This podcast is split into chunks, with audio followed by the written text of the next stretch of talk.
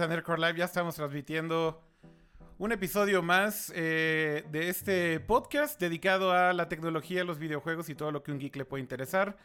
Sean ustedes bienvenidos a esta nueva emisión. Gracias por seguirnos. Gracias por todos los que nos han estado apoyando tanto en el podcast en formato de audio como en nuestro canal de YouTube. Y bueno, como siempre estamos transmitiendo en todas las plataformas habidas y por haber. Estamos en vivo en YouTube, en Twitch, en Mixer, en Facebook Live y en Periscope. Así que un saludo a todos y ahorita nos vemos en el chat.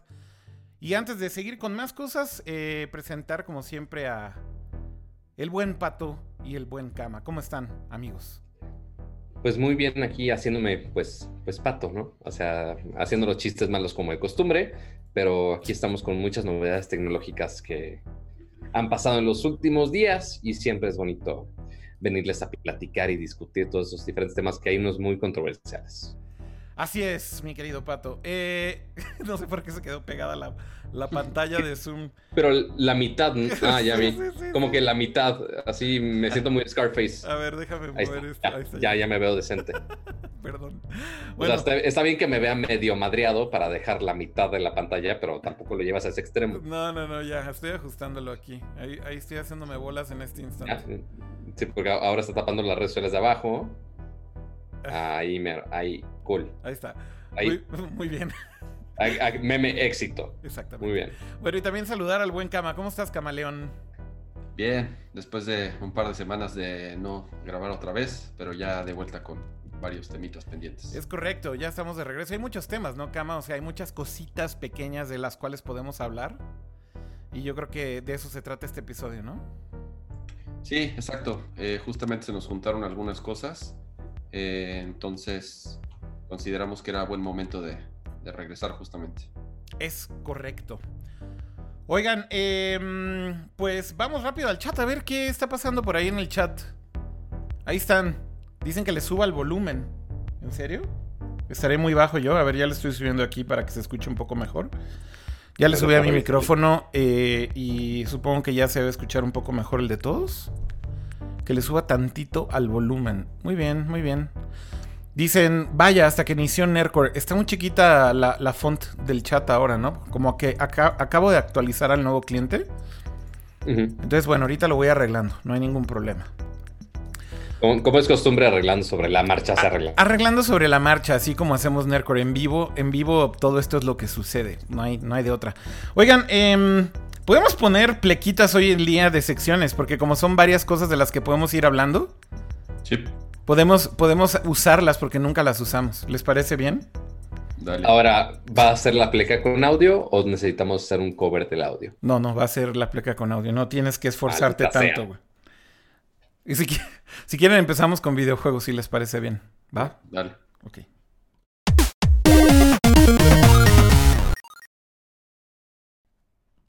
Bien, Pato.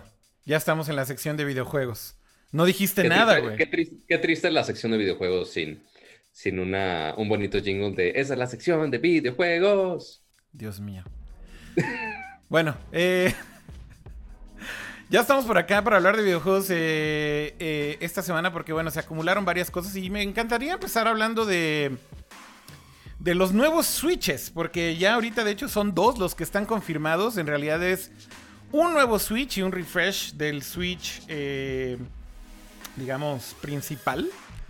Eh, y Nintendo, bueno, no tomó por sorpresa absolutamente a nadie porque esto llevaba en rumores desde hace siglos. Ya sabíamos que Nintendo estaba trabajando en esto. De hecho, después Nintendo hasta confirmó que efectivamente sí estaban trabajando en una revisión de hardware. Y pues también como... esto es algo que se discute siempre, ¿no? Los fans de Nintendo saben muy bien que Siempre hay revisiones de hardware de Nintendo. Siempre hay versiones eh, que actualizan el hardware de Nintendo. Y eso quiere decir que era inminente, ¿no? Pero bueno, se presenta. pero, a ver, pausa, pausa. Ahorita que menciones eso, sí. Sí. Pero también haciendo un poco de memoria, el. A ver, las consolas, según yo, caseras. Yo no recuerdo una revisión del GameCube, ni del Nintendo 64, ni del Wii U, ni del Wii. O sea, de las últimas cuatro generaciones, Yo no recuerdo un refresh. Pero, pero, el Switch es una consola portátil, güey. También. Pero, pero, eh, pero voy a hacer un refresh ahí porque del Wii, de hecho, sí hubo una segunda versión. ¿Ah, sí? Sí, ah. ¿te acuerdas la, una versión que era de color rojo? Correcto. Que era, ah, más. Tienes razón. sí, cierto. algo no tenía, no me acuerdo. Los puertos del GameCube creo que no los tenía, una madre así. Sí, sí, sí. Este, pero era el único refresh. Pero fuera de ahí, pues sí, o sea, uno, obviamente las consolas como, digo, desde el NES hasta el GameCube, pues la tecnología no iba tan cabrona para estar haciendo actualizaciones de hardware cada dos segundos como lo hacemos ahorita con nuestros gadgets en general. Este, y pues yo creo que los primeros que ya empezaron a hacer unas, un nivel de variaciones estúpida, y más con Nintendo, fue con el 3DS. Que bueno, ya estamos cayendo lo que desde, el, desde el 10 incluso, desde el Nintendo 10. Ah, bueno, sí. No, no, no, olvídalo, desde el Game Boy. O sea, todas las portátiles de Nintendo tienen dos o tres versiones, o cuatro. Eh, ahí sí no me, no, me sorprende. Si consideramos que el Switch es una portátil, cada quien la usa como quiera, yo la uso como portátil, yo jamás la conecto a mi televisión, eso es algo que igual ahorita vamos a platicar cómo usamos nuestros Switches. Sí, las portátiles tienen dos o tres versiones, siempre pero entonces el Switch ya lo consideramos como un portátil, o sea, digo, considerando que, que las consolas de Nintendo, digo, a diferencia pues, a ver, o sea, sí es una, sí es una portátil, ¿no? O sea, el, el, el, tema, el tema del Switch es que tiene dos modos, ¿no? Tiene el modo de casa y tiene el modo portátil, entonces por ende sí lo podrías considerar. Por algo se llama Switch. Exacto, y que también hay mucha controversia con el Switch Lite, ¿no? Porque dicen, ahora ya no switchea, chavo. ¿Por qué se llama Switch? Ahorita el, argumento de camas de, oye, ¿es realmente una consola portátil? Sí, o sea, ya el punto que ahora con la nueva consola, el Switch Lite, es únicamente portátil. Aunque, es, aunque tiene 90% de los mismos juegos, sigue, es, es 100% portátil, pero está muy irónico que, ok, se llama el Switch Lite, pero lo único... Sí, no, y, por mí, yo mi Switch, insisto, yo jamás lo conecto a la televisión. Pero este. Sí, o sea, y justo Nintendo fue para ese mercado, para los que justamente jamás lo van a conectar en la tele y lo están cargando para todos lados. Porque ahora, a ver, resumidas cuentas, ¿qué acaba de anunciar Nintendo hace unos días? Pues bueno, anunció esta nueva consola portátil, únicamente portátil, la cual es el Switch Lite, que tiene básicamente lo mismo que el Switch original, únicamente los corre en modo portátil. O sea, por más que sí tenga conexión USB para USB-C para cargar, por más que lo conectes a la tele, no va a funcionar. Te friegas con la pantalla 720p que tienes en el dispositivo. Y aparte los mandos, los Joy-Cons, ya no son Joy-Cons en sí, o sea, porque están pegados a la consola. Es una versión más barata, si no me equivoco, que son dos 200 dólares? No, 300. 200 dólares, 199 dólares. Sí, 100, dólares menos que el, que el Switch original. Ahí está el, el, video, de hecho, de presentación del Switch Lite. Y miren, ya mi, mi hack para que, según yo, no nos, no nos flaguean el contenido, ¿ya vieron? ¡Woohoo! ¡Woohoo! Pinche algoritmo, mira. Me la pela el algoritmo, güey, así. Ya, ya. No, bueno. Ya estoy aprendiendo los hacks más mal hechos de los youtubers, güey, para que no nos flaguen. Básicamente. Pero entonces tienes básicamente todas las funciones de, para poder disfrutar todos estos juegos de Switch en una versión 100% portátil y pues es más económico para todos esos que nada más están cargando el Switch para todos lados. Por ejemplo, Gama que su Switch, por más que sí pueda hacer Switch, este, únicamente lo usa de portátil. Y pues por más que este, esta pequeña consola no haga Switch, pues se llama Switch Lite, pero pues bueno, es lo que hay, es, una versión más... Esa es de las discusiones justo más interesantes que vi de los fans, ¿no? Que decían, bueno, ¿y por qué se sigue llamando Switch si ya no switchea? ¿Qué digo? A ver, es un argumento semiválido, ¿no? O sea, efectivamente ya no switchea. ¿Es una tontería? No, sí, pero porque ni modo hubiera cambiado el nombre, hubiera salido... Exacto, ni modo de cambiarle el nombre. O sea, la marca al final de ella ya está posicionada y ya está... En la mente de los consumidores, independientemente de que esto sea un producto que es una nueva versión. Y a ver, al final la consola principal se llama Switch y esta cosa sigue corriendo juegos de Switch. ¿No? Entonces, no tenía ningún los siguientes, lanzamientos de los siguientes lanzamientos de juegos de. Ah, disponible para el Switch y para el no Switch.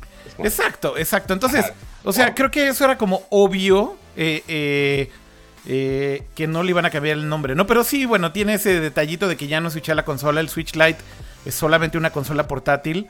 Eh, ya aquí me están pasando los tips en, en, el chat. Mira, dice Juan José Mota, pon en mirror el video, Akira, ese es el mayor hack.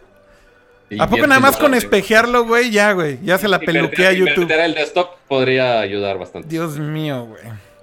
A ver, aquí les estaba preguntando yo rápido en el chat. Eh, ¿Van a comprar el Switch Lite o qué onda? Y dicen Nel. Alan, Alan Canales dice que ni madres. Eh, y dice. bueno, obviamente. O sea, este, nosotros esperamos un refresh de la consola que fuera una versión mejorada. O sea, esperamos esta versión Lite, pero también una versión Pro. Ya, se, ya se anunció, ya se anunció. No, no, tan pro como esperaba. O sea, tiene eh, algunos tweaks que ahorita comentaremos, pero no es una versión pro en sí. O sea, esperaba una mejor pantalla, mejor procesamiento. La madre, no. Sí, yo creo que lo que se esperaba de la versión mejorada, sí era mucho más, estoy de acuerdo con eso. Pero bueno, digamos que está llegando una versión mejorada. Sí, a ver, lo que está diciendo Nintendo esencialmente es que sí es una versión que tiene un mejor procesador lo que están prometiendo es que tiene mejor rendimiento la batería. De hecho, se habla de un 20-25% de mejora en la batería. No estamos hablando ya del Switch Lite, estamos hablando del Switch que se anunció el día de hoy, que básicamente es una revisión de hardware del mismo Switch tradicional. Pero se, ve exactamente igual, ¿no? Exactamente igual. Físicamente es la misma consola, por fuera es la misma consola, no cambian absolutamente nada. Pero bueno, simplemente le están cambiando algunos chips internos. Se habla mucho de que el cambio es en el SOC, en el SOC o en el eh, eh System Chip. Eh, el System on a Chip, exactamente. Entonces quiere decir que probablemente eh, actualizar el procesador. Yo creo que cuando se haga el teardown, por ahí que lo haga eh, iFixit o algo así, sabremos exactamente los detalles, ¿no? A lo mejor es una revisión del procesador Tegra que trae el Switch original y, y con esto justamente lo que están eh, logrando es tal vez un poquito mejor performance y también el eh, la, mejora de la batería, ¿no? Que insisto, se habla entre un 20 y 25% de mejor batería, que esto es bien recibido, ¿no? Porque creo que una de las cosas que la gente más se quejaba del Switch eh, en el modo portátil es que la batería no le dura ni madres, ¿no? Este. o sea, depende mucho del juego, pero la verdad es que. Mm, o sea, cuatro horas es creo que un logro en general. No, y eso, exacto, no realmente. Casi nunca, creo que nunca ha llegado a las cuatro horas y depende mucho el juego y qué tanto le exija a, la consola. Luego, luego notas cuando se calienta y el ventilador este, se pone a tope, dependiendo del juego. En general, eh, regresando un poco a las dos versiones que mostraron, eh, lo que le quitaron a estas, al Switch Lite es, e, es más pequeño. Eso, eso, lo que dicen es, quítale a un Switch normal un Joy-Con y ese es el tamaño del Switch Lite. Ajá, entonces es una reducción más o menos como de un 20%, yo creo. Eh, ya no tiene los sensores de movimiento. Correcto. Ya no tiene tampoco los motores para que vibre el... El HD Rumble. Controles, el HD. Pero entonces no vibra en lo absoluto o nada más no tiene la versión HD. Las dos. No tiene ni la vibración y tampoco tiene el, sensor de movimiento. Claro. Eh, la entonces, exactamente la misma. Justamente lo de la batería la pudieron hacer un poquito más grande, como ya no se sacan los controles, obviamente, entonces tienen un poco pues más, para meter una batería un poco más grande, además de que esta revisión del chip que trae del Tegra es más eficiente. Entonces se combinan ambas cosas para aumentar este, justamente la duración de la batería. Entonces, para algunos va a entrar la duda de, oye, entonces con los Joy-Cons fijos, este, este procesador este, actualizado, ¿puede correr todos los juegos del Switch? Sí. No exacto, o sea, sí. Bueno, hay funciones. Entonces, por ejemplo, hay funciones donde sí se aprovecha los sensores de movimiento, que se aprovecha el IR Blaster, este, todas esas funciones, pues no puedes quitar los Joy-Cons para aprovechar todos esos sensores. Entonces, por ejemplo, One to Switch o algunos juegos de Mario Party, pues no lo soporta del todo. Lo, que tendrías que hacer tiene la capacidad de que le conectes unos Joy-Cons externos. Exacto. O sea, si, quieres jugar, si quieres jugar literal One to Switch, tienes que comprar otros Joy-Cons aparte. Así es. Por ejemplo, yo en mi caso eh, eh, no uso casi en ningún juego la funcionalidad de movimiento, más que, por ejemplo, en Splatoon. En Splatoon eh, la forma de apuntar con el Joy-Con, movimiento. moviéndolo, es muy preciso y se presta muy bien al juego.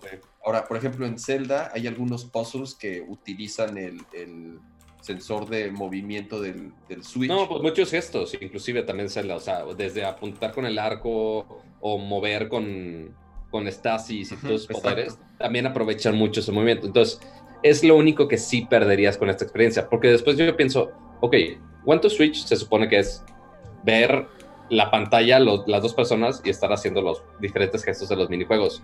Pero, ok, si no puedes conectar el Switch Lite a la tele y ni siquiera tiene la patita para ponerlo de stand, el Switch Lite, ¿cómo de antes vas a jugar One to Switch? No tengo la menor idea, pero si, quieres batallar y jugarlo, se puede, pero con otros Joy-Cons aparte. Y es que esa es gran parte de la discusión, que la gente dice, ah, es una mierda o es una mugre que no puede hacer todo eso. Si de, güey, pues para eso está el Switch normal.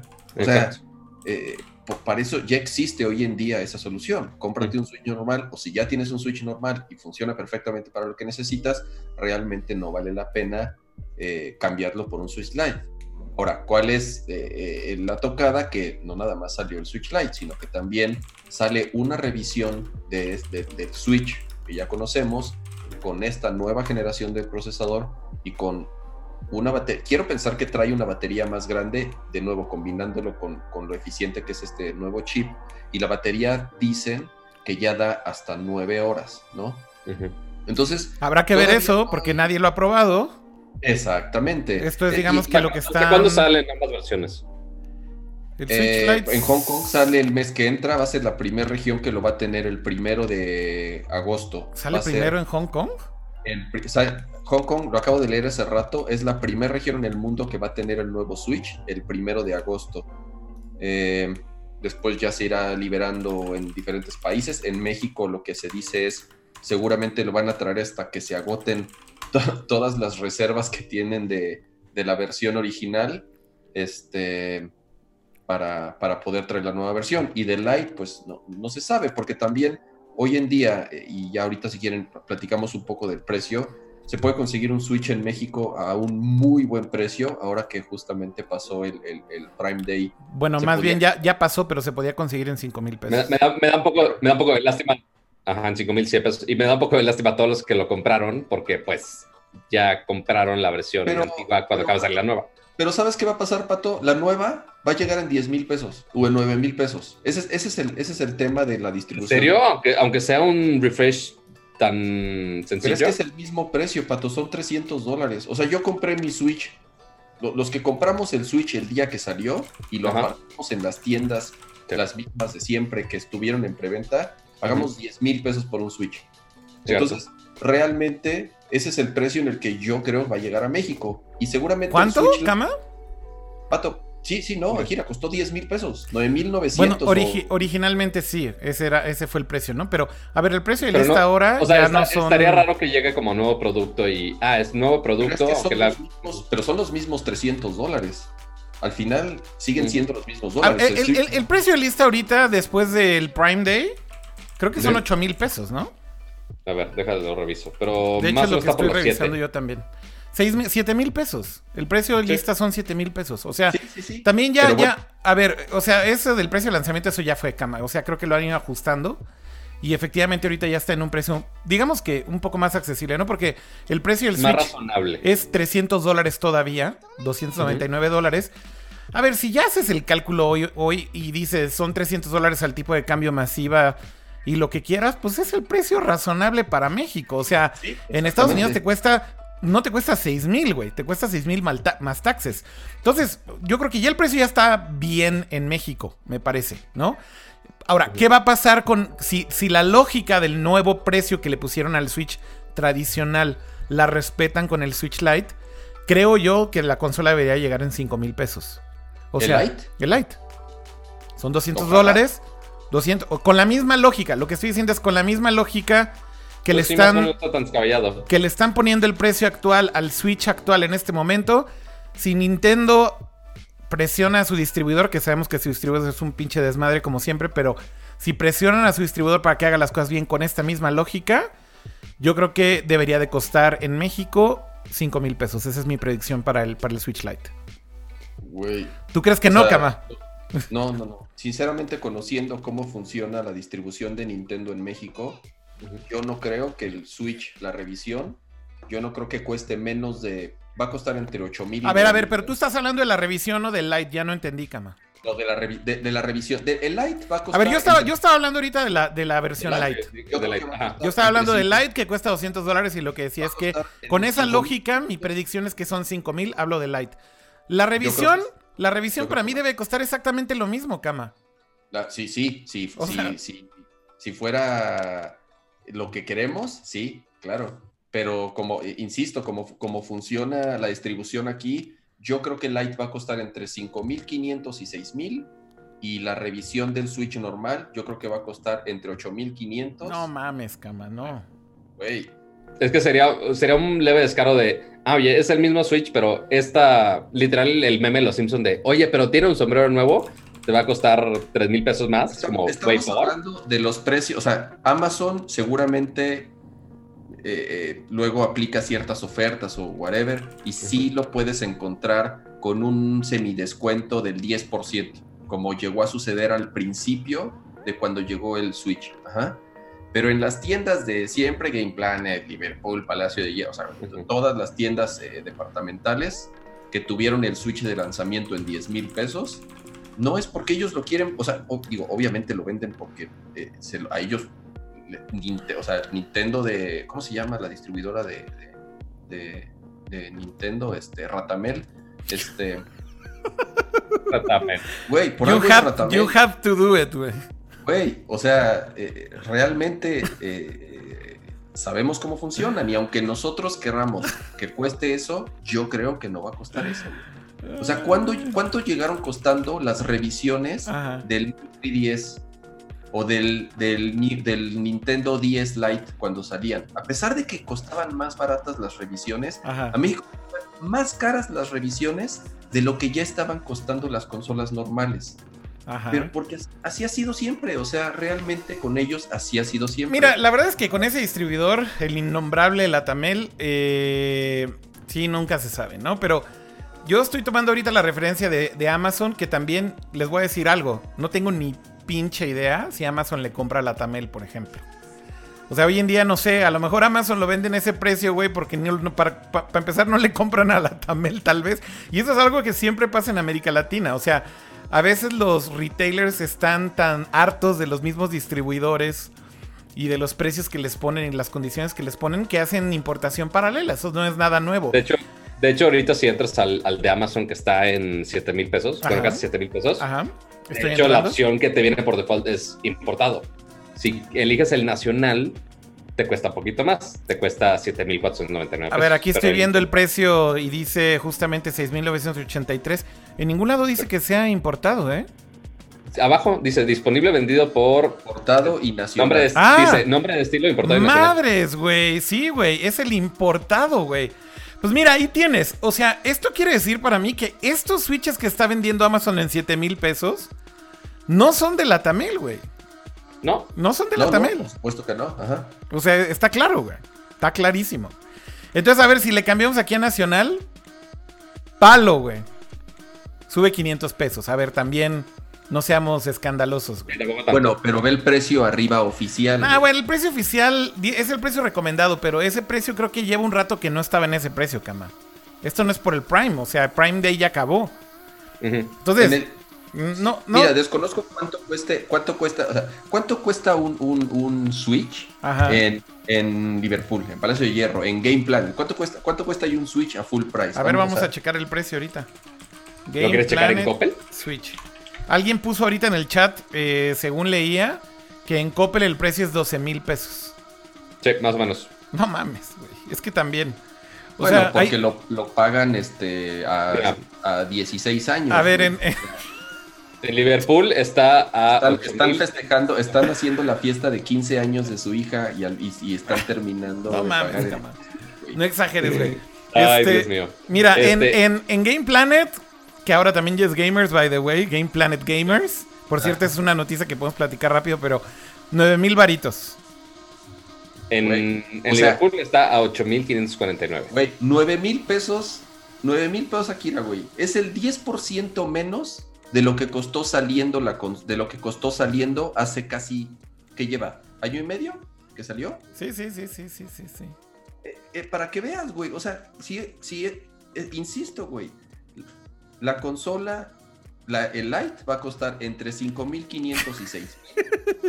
la revisión del Switch va a costar otra vez, güey. Te la van a vender Kama, otra vez. Kama quiere ver el mundo arder, güey. ¿Eh? Kama quiere ver el mundo arder, güey. No, no, güey. A mí me encantaría, a mí, a mí me encantaría pagar, o sea, pagar lo que tú dices, güey. O importarlo. Obviamente vamos a buscar otros medios. Yo no vuelvo a pagar 10 mil pesos por un Switch, güey. O sea. Pues sí, bueno. Vamos a ver qué pasa con el precio. Obviamente no hay un precio oficial anunciado para América Latina, así que who knows, güey. Esperemos que no se manchen, esperemos que hagan lo correcto.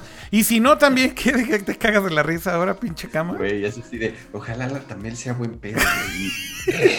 pinche wishful thinking super pendejo, güey. Este... Bueno, el, el punto es si no pasa eso, güey, porque no va a pasar, pues entonces que pinche Amazon sea el salvador, güey, y, y, lo siga vendiendo en, en un precio así con importación paralela y ni pedo, güey. Así, sucedió. Acuérdate que cuando Amazon empezó a vender el Switch, luego, luego lo empezó a vender dice, dice Jorge Álvarez 25 en Twitch. Yo sigo pagando el 64. no mames. Obvio no. No, bueno. Ay, qué de la chingada. Bueno, a ver, dígame una cosa. O sea, una vez que vieron el, Switch Lite, aquí la pregunta es: si ya tienes un Switch, si ya tienes un Switch, ¿ok? Pues obviamente, siendo muy sinceros, no vale la pena comprarte uno nuevo, güey. Obviamente. Ninguno de los dos, ¿eh? Ninguno de los dos. Siendo sinceros, ninguno de los dos. O sea, no hay. Yo sí voy a caer. No hay ni... No, a ver, Cama, pero no hay ninguna razón lógica. Tú estás demente, güey. O sea, tú estás en otra categoría. Porque sé que te encantan, y cuando digo demente es porque sé que te encantan las consolas portátiles, güey. Y además las coleccionas sí, conexión ah, portátil. por, eso, por eso digo que tú eres como another, another level, güey, ¿no? Ah, no, no es el consumidor promedio. Pero el consumidor promedio, que yo también estoy demente porque ya nada más vi la pinche edición especial del Switch Lite.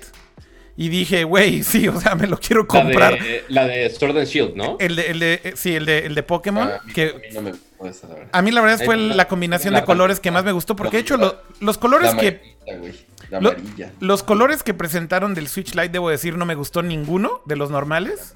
Se me hicieron chafísimas todos. El mostaza y el azul de agua chafo. Están horribles todos, güey. Están horribles todos. Digo, Kama, Kama está feliz con el amarillo. Velo sonreír, güey. Güey, el amarillo está bien chingón. No mames, Kama, está horrible. Kama está loco. Exacto, es que. Muy, es muy diseñador, pero el sentido común es como de, güey, qué pedo.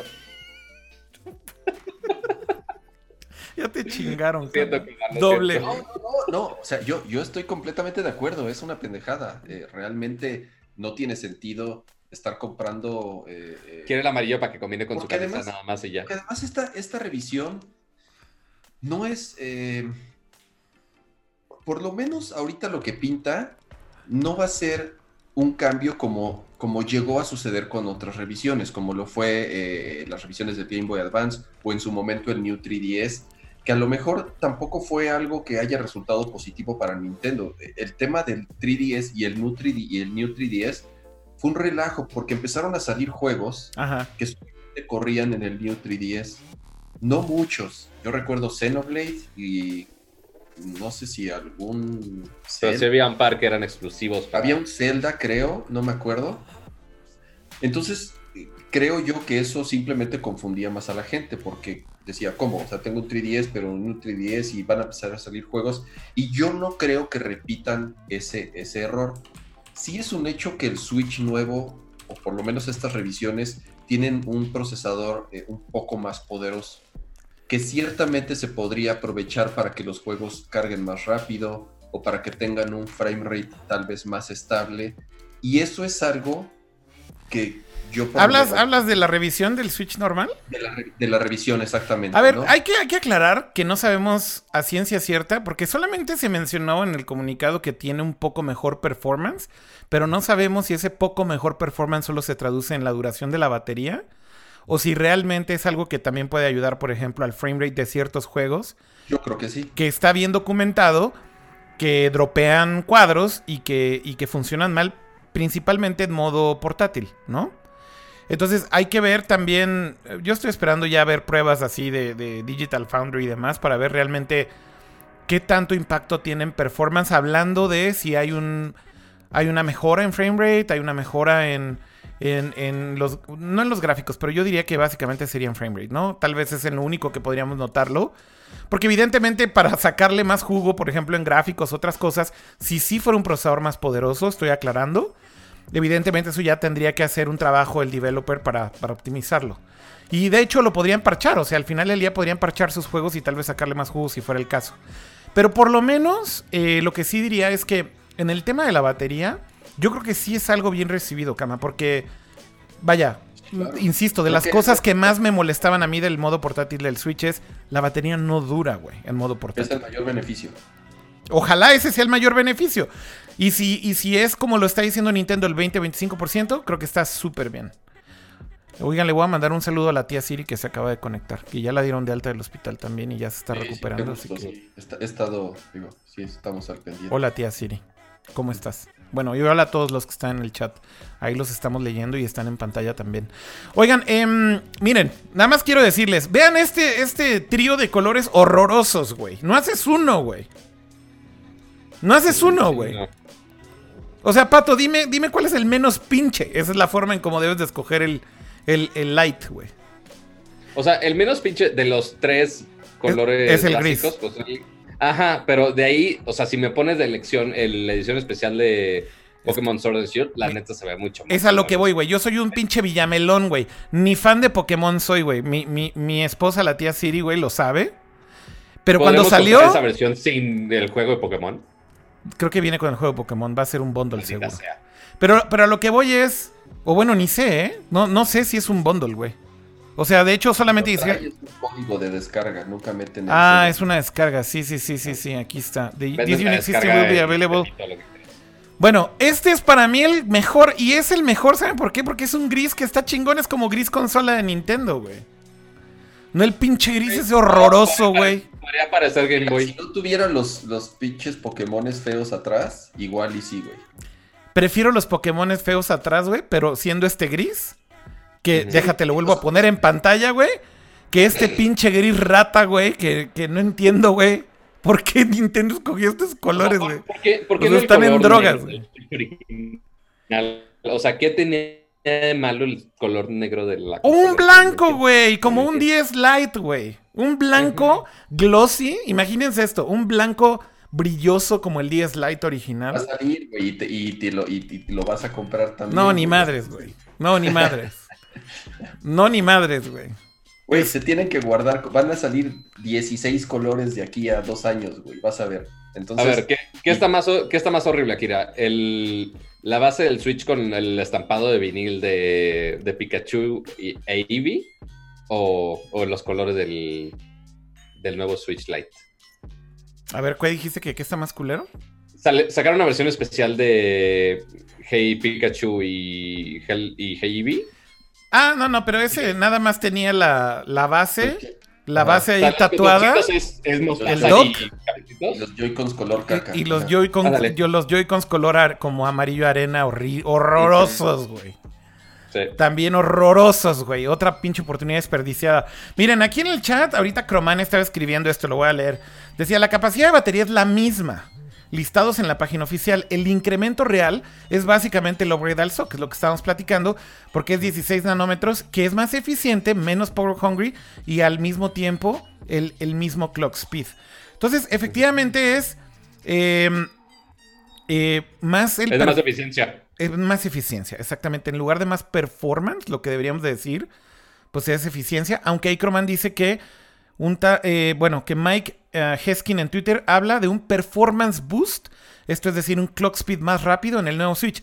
Si hay un clock speed más rápido, evidentemente entonces sí se traduce en lo de los frame rates un poquito más altos, ¿no? Es lo que estamos platicando. Déjenme leer qué más decían por acá en el chat. Dicen, la versión de Pokémon no tiene código de descarga ni juego físico, al menos en la edición japonesa.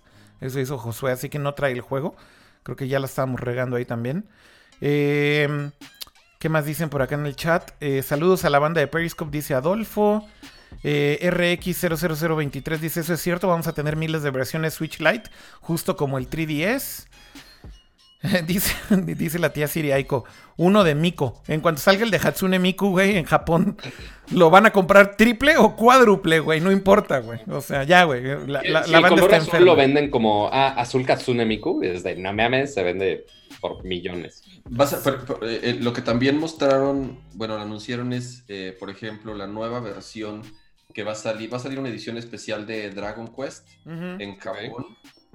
Eh, que, ya es el nuevo Switch, por cierto. Azules con los slimes, ajá, ese ya también es el nuevo Switch, ya es la revisión. Entonces, tal cual, eh, acostumbrémonos a que, que ya van a descontinuar el Switch original y todas las ediciones especiales y que empiece a salir en adelante, obviamente ya va a ser con, con, la nueva.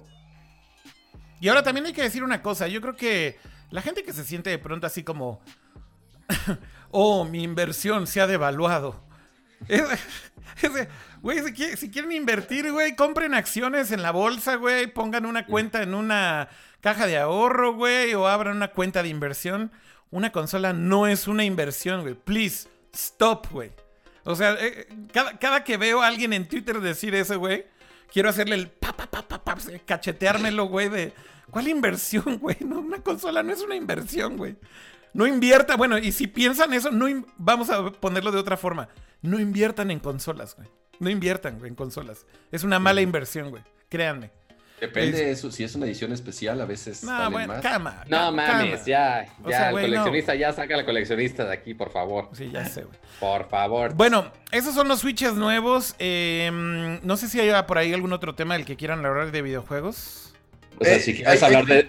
Yo sí quería mencionar, eh, justamente, estuvo medio extraño, creo yo, o por lo menos en cuestión de timing eh, ayer empezó a hacer mucho ruido eh, y, empezó a replicarse en varios medios, sobre todo en los, grandes que reportan videojuegos, el tema del, problema que tienen los Joy-Cons de, del drifting, ¿no?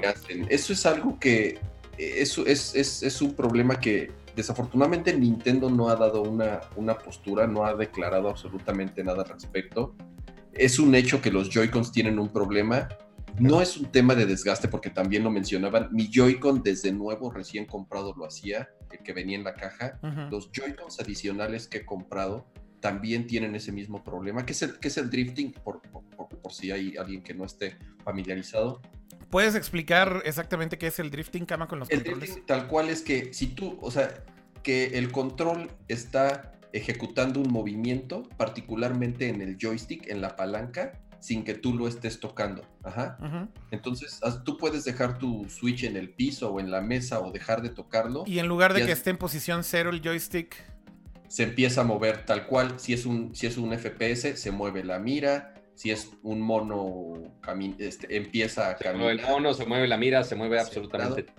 Exactamente, aunque no estés eh, tocándolo. Y es algo que no, se, que no se puede arreglar. O sea, realmente y ni siquiera es garantía, no nada, es de, ah, oye, pues está jodido y te jodes. No, y además es un pedo la garantía de, por lo menos en Nintendo te dicen, uy, mándame los controles y entonces este eh, te avisamos y, entonces dices, puta, me voy a quedar sin controles y sin consola, no, sabe, no, no sé cuánto tiempo.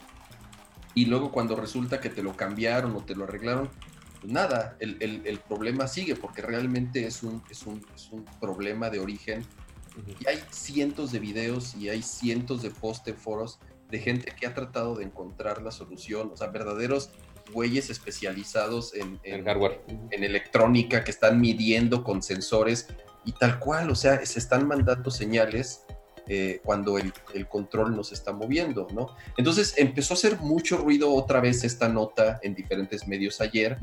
Eh, se eh, buscaron directamente a Nintendo a ver si por fin ya, ya daban un, este, una, respuesta a esto. al respecto. Y cuando empezó a crecer el desmadre, ajá, hoy salen con nuevos joysticks, nuevos Joy-Cons de otros colores. ¿Y que creen? Que nueva versión del Switch.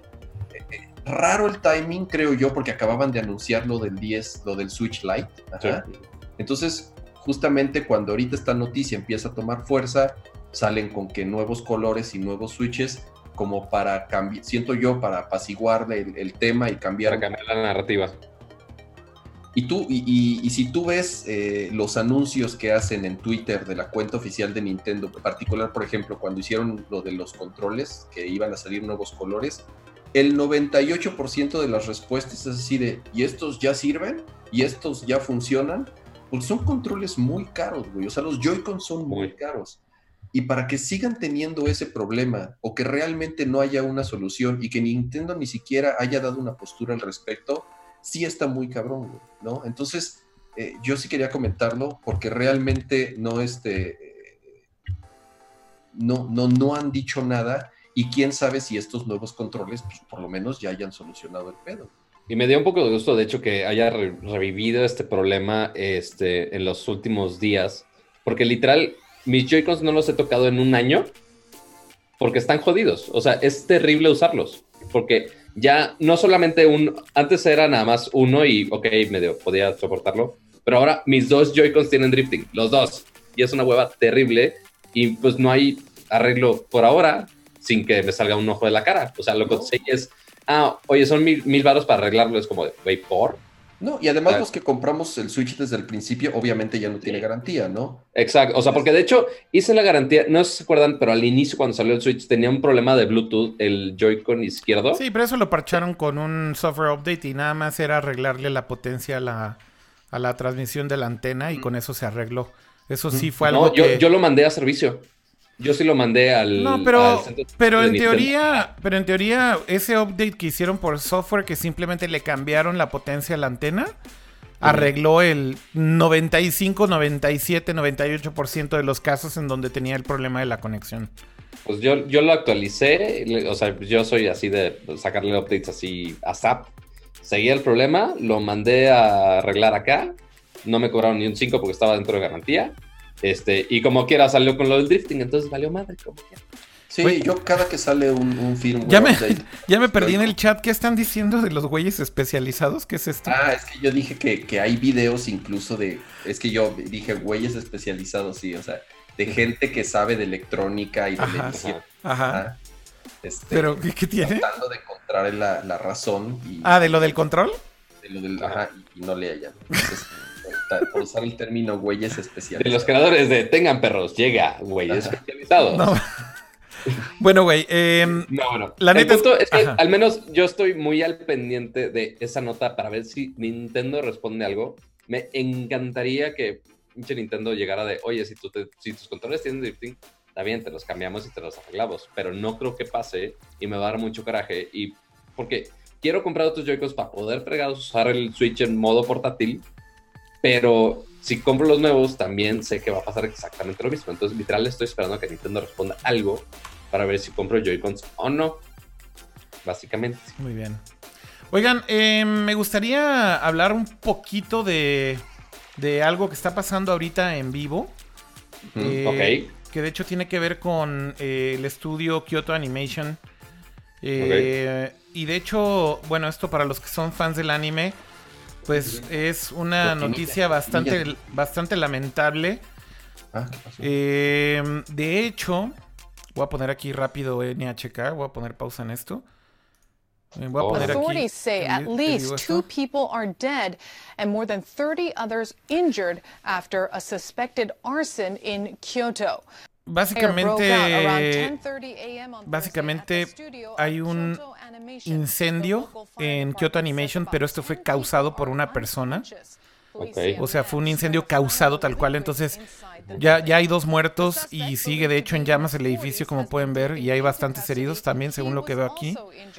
Eh, aunque aquí la nota de NHK dice que no hay muertos, en Twitter de hecho ya mencionan que hay múltiples muertos y bueno, para los que son fans de Kyoto Animation, pues digo, es una eh, noticia bastante lamentable, ¿no? Y, esto está pasando realmente ahorita as we speak. ¿Qué, series Varias, ¿eh? Este, tienen, tienen, tienen eh, series que sí son bastante famosas.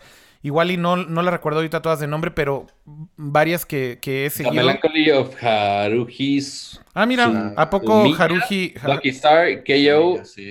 Haruhi no sabía que es de ellos y es famosísimo. Sí, Haruhi está cabrón, sí. Sí, exactamente. Entonces, bueno, terrible esto y sobre todo porque, insistimos, es algo que fue causado.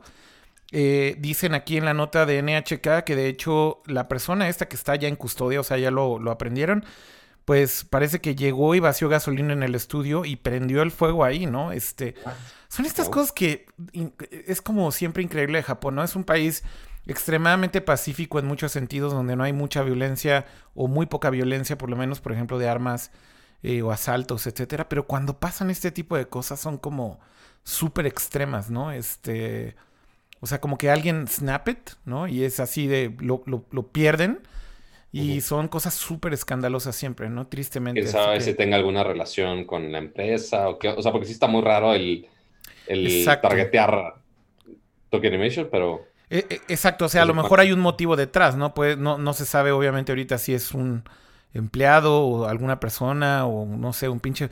Digo, en Japón puede ser tan bizarro como que sea un fan loco, que se le botó la canica y algo no le gustó y... No me respondieron mi mail y vale madre. Así, así, así pasa, ¿no? Pues, a ver qué pasa. Sí, o sea, hay muchos casos en Japón, por ejemplo, de, de, no sé, este, firmas de autógrafo, por ejemplo, con idols o con artistas, en donde las han apuñalado o, cosas así, porque los fans se les bota la canica, ¿no? Entonces, bueno, sabrá Dios, ¿no? Este, pero bueno, tristemente esta noticia sigue eh, en vivo y bueno, se siguen dando a conocer algunas noticias al respecto. Si hay algún avance importante por acá, coméntenlo en el chat y regresamos.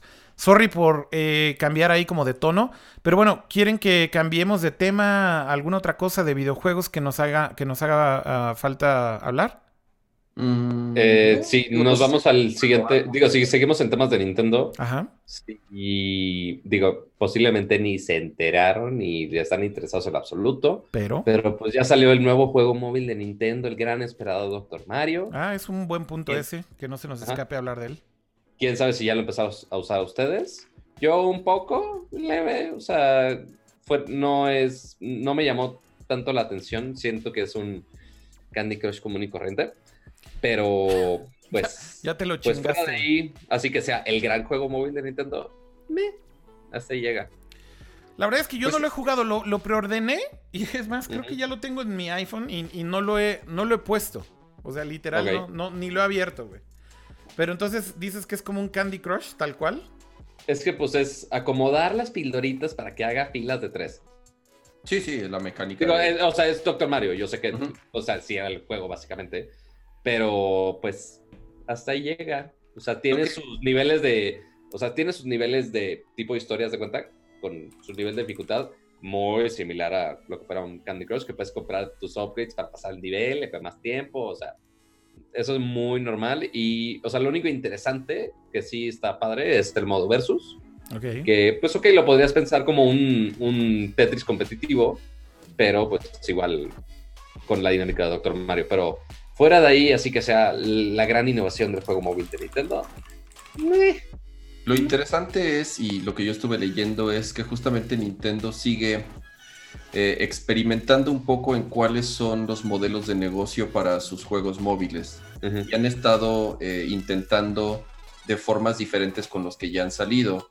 Definitivamente al que peor le fue fue al de justamente al de Mario, a Mario Ron el, la fórmula de venderte el juego completo como tal, como debería de, como, como en teoría debería de ser, o como está, o como en teoría está Nintendo acostumbrado a vender sus juegos, es tal cual tú pagas una vez 20 dólares o 10 dólares o 15 o whatever lo quieran vender y tienes el juego completo para siempre. Pues bueno, eh, lo que en teoría nosotros pensábamos que es la mejor opción, o por lo menos la que, la que más nos, nos agrada para los que no jugamos tanto en celular, resulta que, es, que fue la peor de todas. O sea, lo que más deja dinero son las microtransacciones, lo que más deja dinero son las cajitas, lo que más deja dinero es comprar este, vidas extra. Entonces, eh, hay ahorita justamente un, un poco de, siempre va a haber molestia, obviamente. La gente quiere todo gratis y siempre quiere todo completo y nunca quiere pagar un centavo, ¿no? Pero, pero en el tema de Doctor Mario, que tal vez tenga un modelo de negocio similar justamente al de, Candy Crush, puede ser, pues la gente dice, ah, estos güeyes ya obviamente nos quieren sacar este dinero por, por cualquier cosa. Y lo que leí es que si la gente medio se enojó con este juego, que va a arder el mundo con Mario Kart. Que porque dicen que Mario Kart, cuando salga, va a ser el más agresivo en estas microtransacciones, porque también tal vez la mecánica del juego se preste mucho más a esto y es la franquicia, yo creo que, eh, pues, bueno, de, las franquicias de Nintendo más conocidas, ¿no? Y que más descargas puede llegar a tener. Entonces, tal vez puedan, eh, dependiendo de cómo les vaya con, con Doctor Mario, cambiar ciertas decisiones o ver cómo reacciona la gente en, este sentido. Pero si Doctor Mario hace un chorro de dinero como Candy Crush, eh, realmente va a ser el, sistema que van a adoptar, eh, evidentemente, para los demás. ¿no? Lo que sí es vendernos un juego completo en 10 dólares o en 15 o en 20 dólares, ajá, como lo fue Mario Ron, es, un modelo que no les funcionó y seguramente no lo van a volver a ocupar. ¿Sabes que Nintendo con el tema de mobile eh, lo conozco un poco más de cerca también, Kama? Porque conozco bien a una de las compañías con las que tienen un partnership y de hecho tengo la fortuna de conocer al CEO de esa compañía, DNA. Eh, la CEO, bueno, la que era la CEO que se llama Tomoko Namba, eh, mientras estuve viviendo en Japón, de hecho, como que nos hicimos muy cercanos y nos veíamos de vez en cuando y era como un advisor en nuestra compañía. Y de hecho, justamente una de las cosas que platicaba es que el mismo Nintendo, de cierta forma, con los que ha hecho DNA, por lo menos, eh, DNA hicieron este de los eh, de los Mis, no sé si te acuerdas, ¿cómo se llamaba? Este, ah, no, no de los Mis. No cómo se llamaba, pero sí un juego que fue como los primeros de mobile y ah, ya ahí quedó. Ay, se me olvidó el nombre, güey. Este. Era Mitomo. sí, Mitomo, Mitomo, exactamente. Mitomo, fue, el primero que, publicaron. Bueno, el, punto es, eh, algo que me decía es que el mismo Nintendo le está dejando un poco eh, la chamba a las compañías con las que están trabajando en los juegos móviles que mm, encuentren la mejor forma de hacer un modelo de negocio que no sea tan abusivo, pero a la vez que sí se adapte a lo que es un juego móvil. O sea, como que Nintendo sigue encontrando como una fórmula en donde están literal eh, eh, tratando ¿cómo decirlo? Están tratando de encontrar la mejor forma de hacer juegos móviles para que los fans de Nintendo los acepten y los consuman sin que sea algo ni molesto, ni nefasto, ni mucho menos. Entonces, por eso si te fijas, han probado un poco de todo. Como bien decías, Mario Ron, como dicen ahí en el chat, Ron, R-O-N, Mario Ron, em, básicamente probaron que fuera un juego premium. Paga un full price, eh, eh, llévate todo el juego y ya no tienes que tener microtransacciones o ads o otras cosas. Entonces, efectivamente sí están probando con todo, ¿no? Em, yo creo que parte de la esencia de Nintendo es eh, adaptarse un poco a las circunstancias y creo yo que por lo menos están tratando de entender como este nuevo landscape. Más bien, perdóname, lo que quería decir es, la esencia de Nintendo es que no están tan acostumbrados a otros landscapes, o sea, ellos siempre han estado enfocados en sus propias consolas. Estaba diciendo justo lo contrario. Y, justo ellos no, no, tienen como esta apertura como otras compañías de ser más agresivas y de probar cosas muy locas. Y están siendo como muy conservadores de adaptarse, ¿no? O sea, ir probando poco a poco. Y literal me decía, la decisión del modelo de negocio casi casi nos la están dejando a nosotros. O sea, es, es como, güey, a ver, tú, figure it out, güey. O sea, tú como mobile developer Haz un juego en donde justifiques por qué tiene que ser así y pruébanos que ese es el modelo a seguir. Entonces eso me sorprende mucho, güey, porque lo que está haciendo Nintendo es confiando en los developers y en sus partners como DNA a que hagan las cosas como mejor crean, güey, que deben de hacerlo. Si sirve como de contexto en toda esta discusión.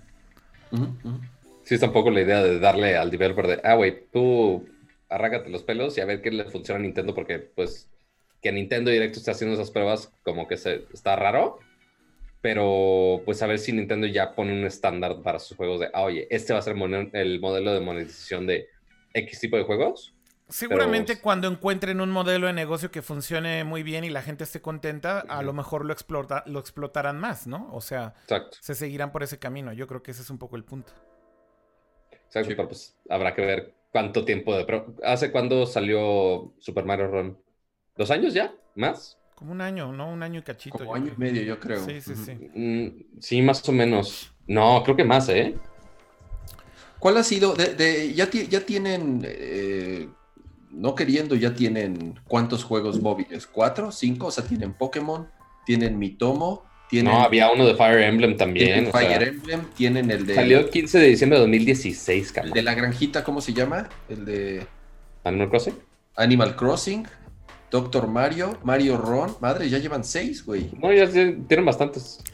Y eso es a lo que este voy, ¿no? O sea, siguen experimentando un poco con todos estos juegos y, de nuevo, están tratando de encontrar las mejores fórmulas. Yo, por ejemplo, esto que decías de Mario Kart, no lo había leído en ningún otro lugar de que va a ser el más agresivo en ese sentido, Kama. Eh, que por cierto, ¿quién está desarrollando Mario Kart Mobile? Mm, no, me acuerdo. Déjeme checar rapidísimo. Eh...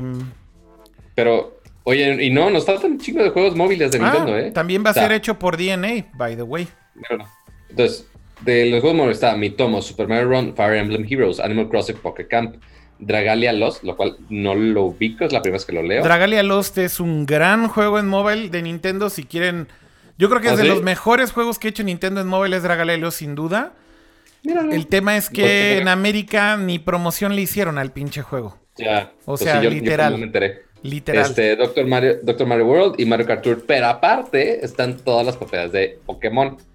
Este, está Pokémon TCG Online, eh, Pokémon Shuffle Mobile, Pokémon Duel, Pokémon Go, eh, Pokémon Magic Art Jump, que es de los juegos Pokémon es medio secuencia aparte, ¿no? Porque los Pokémon son por The Pokémon Company. Por cierto, de ese Dragalia Lost es hecho por una compañía que hace juegos buenísimos en mobile y que ahora también están haciendo juegos en consolas que se llama Cygames.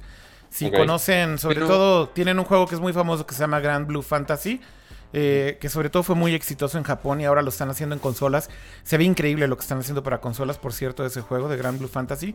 No es una franquicia conocida fuera de Japón, pero yo creo que cuando lo vean les va a hacer mucho clic. Y de hecho, el team que está haciendo ese Grand Blue Fantasy es el mismo team que fue el team original de Final Fantasy VII en Square Enix. Eh, y esto es algo que poca gente sabe. Pero, pero bueno, es el mismo team original de Final Fantasy VII. Ahora trabajan en Cygames y están haciendo esta versión de consolas de, de Grand Blue Fantasy. Échenle un ojo si, si quieren verlo. Eh, se ve bien. Lástima que es para teléfono. Pero se ve bien bonito, Kama, de verdad. Eh, y se ve bien bonito y se juega bien chido. Creo que es el estigma, ¿no? De los juegos móviles. O sea, al final también creo para los gamers que juegan en consolas. Eh, Recuerda que Kama no va a tocar algo móvil que no sea una para los gamers de verdad, se dice Akira. No, no es que, a ver, es que esa pinche discusión se me hace a mí tan lamer, güey. O sea, ¿qué te hace un gamer de verdad, güey? Un gamer de verdad es... es gastar 300 dólares en una consola móvil, Es que es, eso es como de discusión de machitos frágiles, güey. O sea, la neta, la neta, güey... Me encantó la descripción, güey. Güey, es que sí, güey. O sea, no eres un gamer verdadero. Juegas juegos en mobile. Ah, güey, ¿quién dijo eso, güey? O sea, ¿en dónde está esa pinche definición, güey? O sea, ¿y, sabes o sea un juego es un juego, un juego es un juego, un juego al final del día es, tienes mecánicas, tienes interacción, es un puto videojuego, güey, no importa en qué plataforma lo estés jugando, güey. Period. Y, o sea, y, por ejemplo, o sea, por más que pague los 300, los 10 mil pesos completos del, del, Switch, la versión que quieras remasterizada o no remasterizada, me vale madre. Sigues sin jugar juegos que nada más funcionan móvil, tipo Pokémon Go, por ejemplo. Y, por ejemplo, o sea, algo que así me pasó hace poco. Ok, aquí en, mi departamento seguimos jugando Fortnite por convivencia. Y ya, ya gente que me juzgará que básico y demás, eso me da la madre, pero igual la pasamos bien. Entonces, está mi roomie jugando en el Xbox y pues yo tengo que jugarlo en otra consola. Entonces, o le estoy usando en el Switch con drop de frames terrible, con una resolución pésima. ¿Qué juego? ¿Qué juego? Fortnite. Ah. Este. Y, o sea, por más que sea una consola dedicada a juegos, está terrible jugarlo ahí y más si lo comparas con. No es de gamers de verdad, pato. Ah, ya, ya abordé ese tema, ya abordé ese tema. Pero, güey, ¿sabes cuál fue mi solución para no estar tan jodido en el juego? Y más con los Joy-Cons jodidos que tengo. Lo corrí aquí. O sea, lo corrí en mi S10 Plus tengo una mejor pantalla, corre muchísimo mejor, tiene mejor frame rate, lo puedo conectar con un control de Xbox One directo acá. O sea, y tengo una mejor experiencia de gaming sorpresivamente en y es el mismo pinche juego, güey. Exactamente. O sea, y es que esa es la parte que justo a mí me, hace cortocircuito cuando se, se, arma esta discusión de lo de ah. no eres un verdadero gamer. Anyways, eh, ¿qué otra cosa de videojuegos? Déjenme checar aquí de mis notas porque tengo varias cosas bookmarkeadas, pero ¿hay alguna otra cosa que quieran comentar? Ya, rápido. Esto, bueno, yo lo último que he jugado es Dragon Quest Builders 2. Ok. Eh, Yo nunca le he entrado a ese juego. si, no, juegas eso, no eres un gamer de verdad. Ah, ¿Sabes qué? Este, No sé si vamos a hablar del, canal nuevo de videojuegos o no. Sí, se lanzó un canal nuevo de videojuegos eh, creado por los eh, la familia Rodríguez, eh, por Gur Rodríguez y su hijo. Televisa lanzó este canal que básicamente es en cable. Es un, un, canal de Televisa Networks.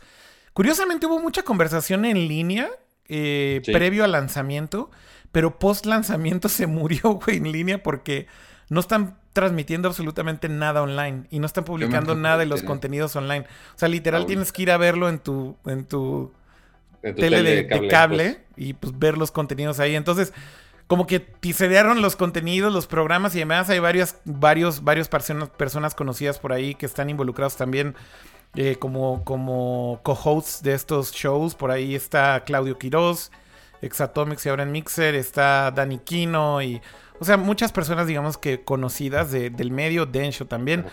Y mm, básicamente sí hicieron una transmisión en línea las primeras horas. BitMe. BitMe. B-I-T-M-E. Y bueno, eh, después de eso, insisto, ya no transmitieron absolutamente nada. Entonces, pues tienes que verlo en el canal. Tengo mis dudas, ¿eh? La verdad es que sí es un canal de televisión que sí está dedicado 100% a estos temas, ¿no? Videojuegos, anime. ¿no? sí, videojuegos. tienen algo de tecnología, tienen cosplay, tienen anime, tienen anime en la, en la programación, eh, tienen esports. Esports, ¿qué dijiste, Kama? ¿Se acuerdan de Ponchivisión? ¿Qué tiene que ver Ponchivisión? Eso, eso sí, no te, la, no te lo manejo. A ver, Kama, explícate. ¿E-, ¿Es algo que se veía en teles de blanco y negro? Fue un canal de televisión que surgió de un día para otro y toda la programación era hecha por Andrés Bustamante, era Ponchivisión y realmente fue un canal. Pero eso, que pero eso que tiene que ver con un canal de videojuegos y cultura, aquí pinche cama, güey. nada, que es un canal que se creó así de un momento para otro. Y no, no, no, pero se supone que llevan trabajando en esto así un buen rato. Bueno, según. No, había escuchado nada bueno, dicen ellos que llevan trabajando un buen rato en esto. La verdad es que, mira, al final es un proyecto que tiene que ver con gaming. Ojalá les vaya bien, ojalá encuentren su audiencia. El comentario que yo estaba haciendo es que yo no entiendo cómo hoy en día Televisa piensa, güey, que el gamer va a sintonizar un canal de televisión, güey. Ajá, o sea, lo, eh, más obvio para eso era, ah, güey, hazlo en línea. E, esa para mí es la parte que me hace cortocircuito, güey. No por quienes están produciendo el, el programa o por quienes hayan tenido la idea, sino por Televisa, güey pensando los como si pueden fuera... estar muy bien, los juegos pueden estar bien, pero la distribución está como de, güey, pues, justo tu mercado está en línea, no está en la tele. Exacto, o sea, para mí es como, esa audiencia, creo que todos estamos online, güey. Díganme, ¿cuál es el último programa de televisión que vieron en un horario, güey? O sea, que tengas que sintonizar la tele para, para decir, va a empezar mi programa, güey, va a empezar la novela. Baja y partidos pero, eh, ¿sabes a qué me recuerda todo esto? O sea, no se acuerdan, al menos en medios de Estados Unidos, porque, ok, está muy padre que sí tengamos un canal dedicado a esos temas, está muy chingón y les aplaudo el, esfuerzo, pero, ok, en Estados Unidos, por ejemplo, este, pues es un mercado mucho más grande, este, y tenían un canal dedicado, no sé si se acuerdan de G4 TV hace algunos años, este, y que pues ya no existe. Entonces, no sé si vaya a ir por el mismo camino o no. Este, porque sí tenía muy buenos contenidos, o sea, y, o sea, yo lo veía y no me era yo muy feliz viendo todo lo que hacía G4 TV, pero pues, eventualmente cerró, quién sabe por qué razón, supongo que... Es, y, justamente sucedió al revés de lo que está sucediendo aquí. Todos los que estaban en, en, ese canal, pues se convirtieron a podcasters, se convirtieron en youtubers, se convirtieron en creadores de sitios claro, famosos. Todos están online. En internet.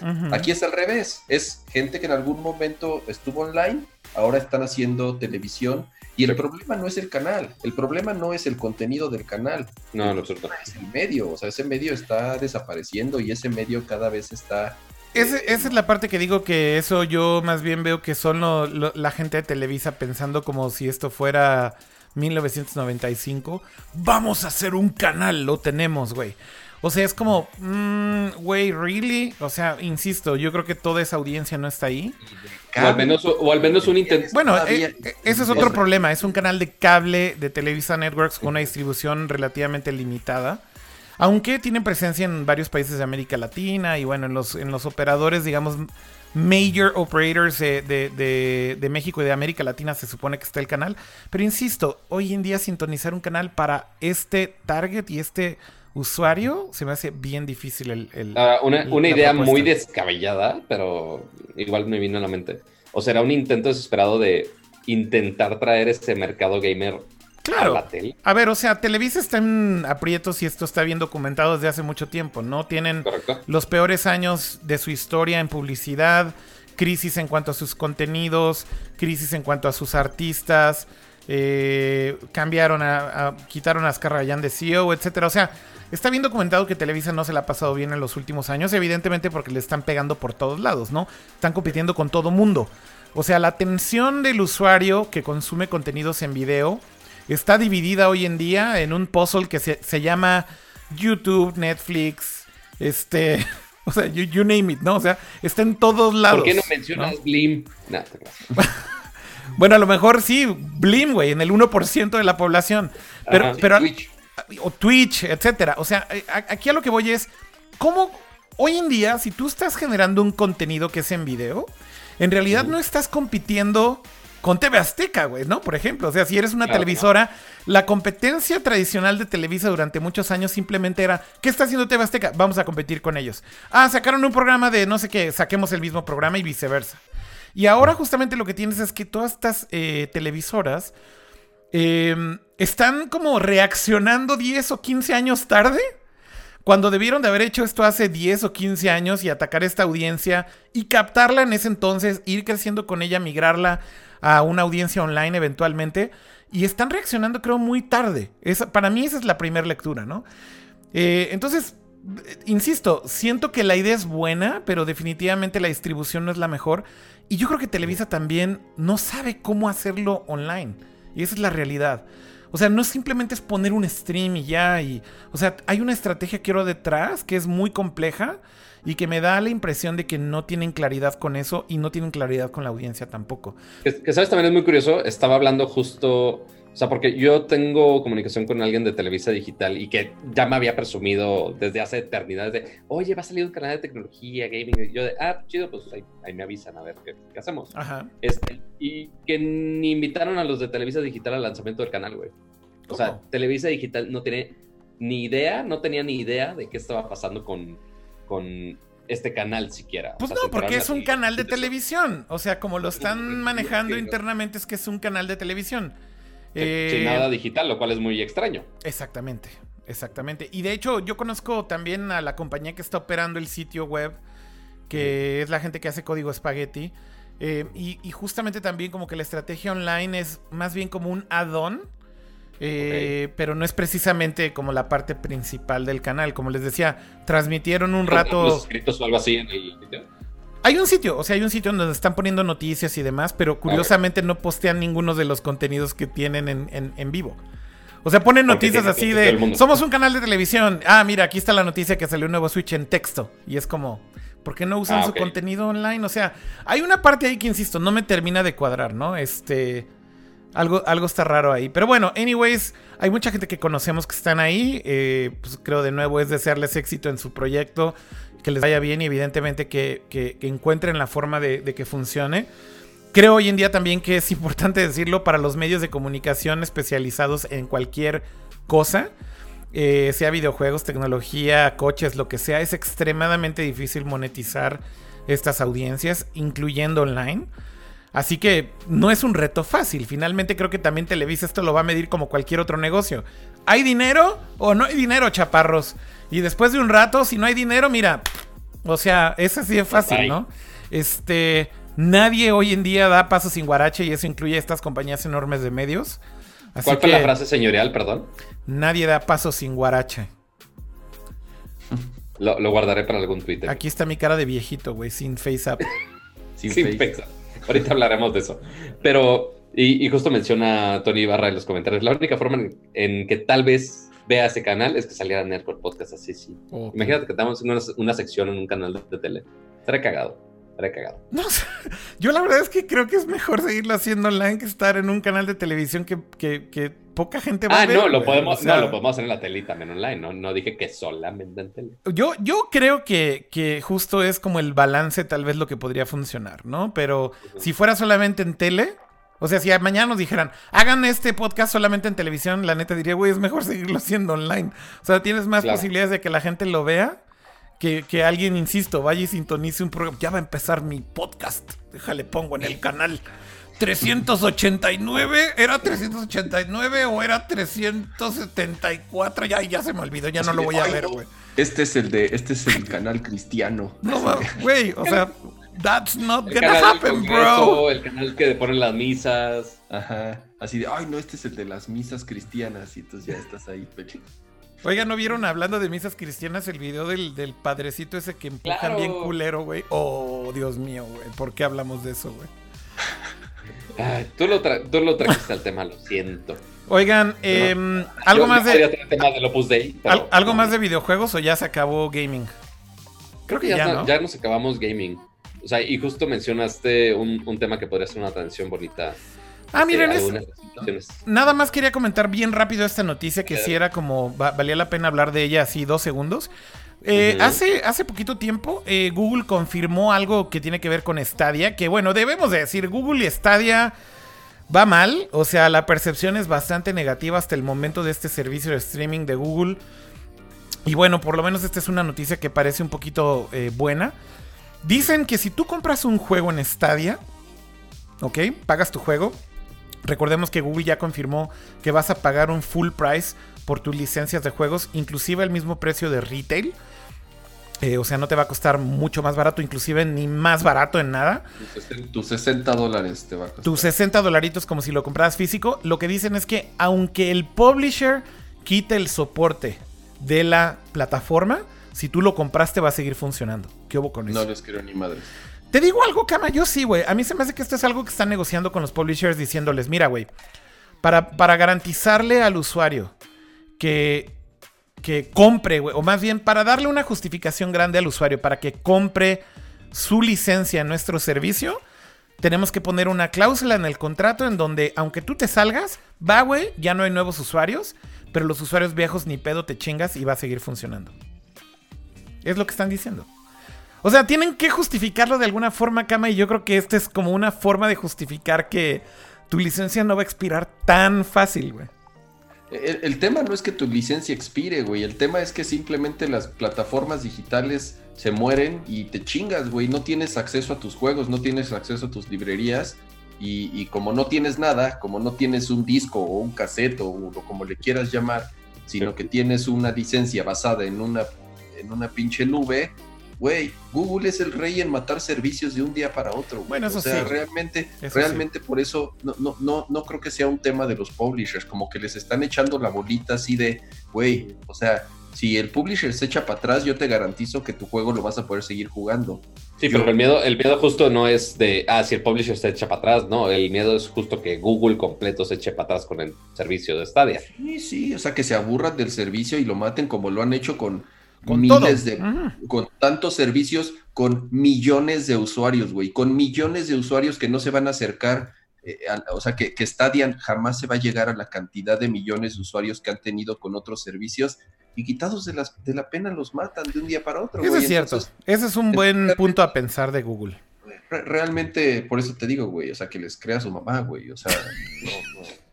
Ya Kama ya dijo, quote on quote, quote, que les crea su mamá, Cierro quote. Ya, siento que alguien debería estar haciendo capturas de esto y ¿Quién es, ¿quién es la mamá de Google, güey? La señora Pichai. La señora Alphabet. La señora Pichai, güey. No mames. Estás desatado hoy, cama. Estás desatado, güey. Bueno, se acabó juegos, ¿no? Sí, ya. ¿De qué quieren hablar ahora? Mire, les voy a decir qué secciones tenemos. ¿Quieres hablar de las fotos de viejitos? Tenemos las fotos de viejitos. Eso podría ser internet. Apps, apps, apps. Podemos usar nuestra. Va, va, va, apps. ¿Hace, cuánto que nos ama la vez? Hace un millón de años.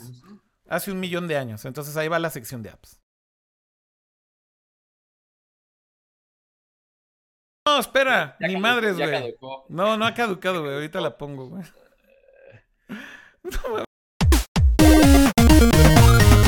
oh, que la. Debugging en vivo con Akira. A ver, espera, güey. Déjame poner. ¿A los cuántos intentos Akira podrá poner la No, al, al, al, segundo intento, güey. Al segundo intento. Ahí voy, ahí voy, ahí voy. Denme un segundo. A ver, a ver si la tercera la vencida. Ahí voy, güey. A ver, vayan poniendo sus apuestas de qué pleca va a poner aquí. no, no, sí va a ser apps. Ahí voy. Ahí va. Mira. Ay. Una, dos.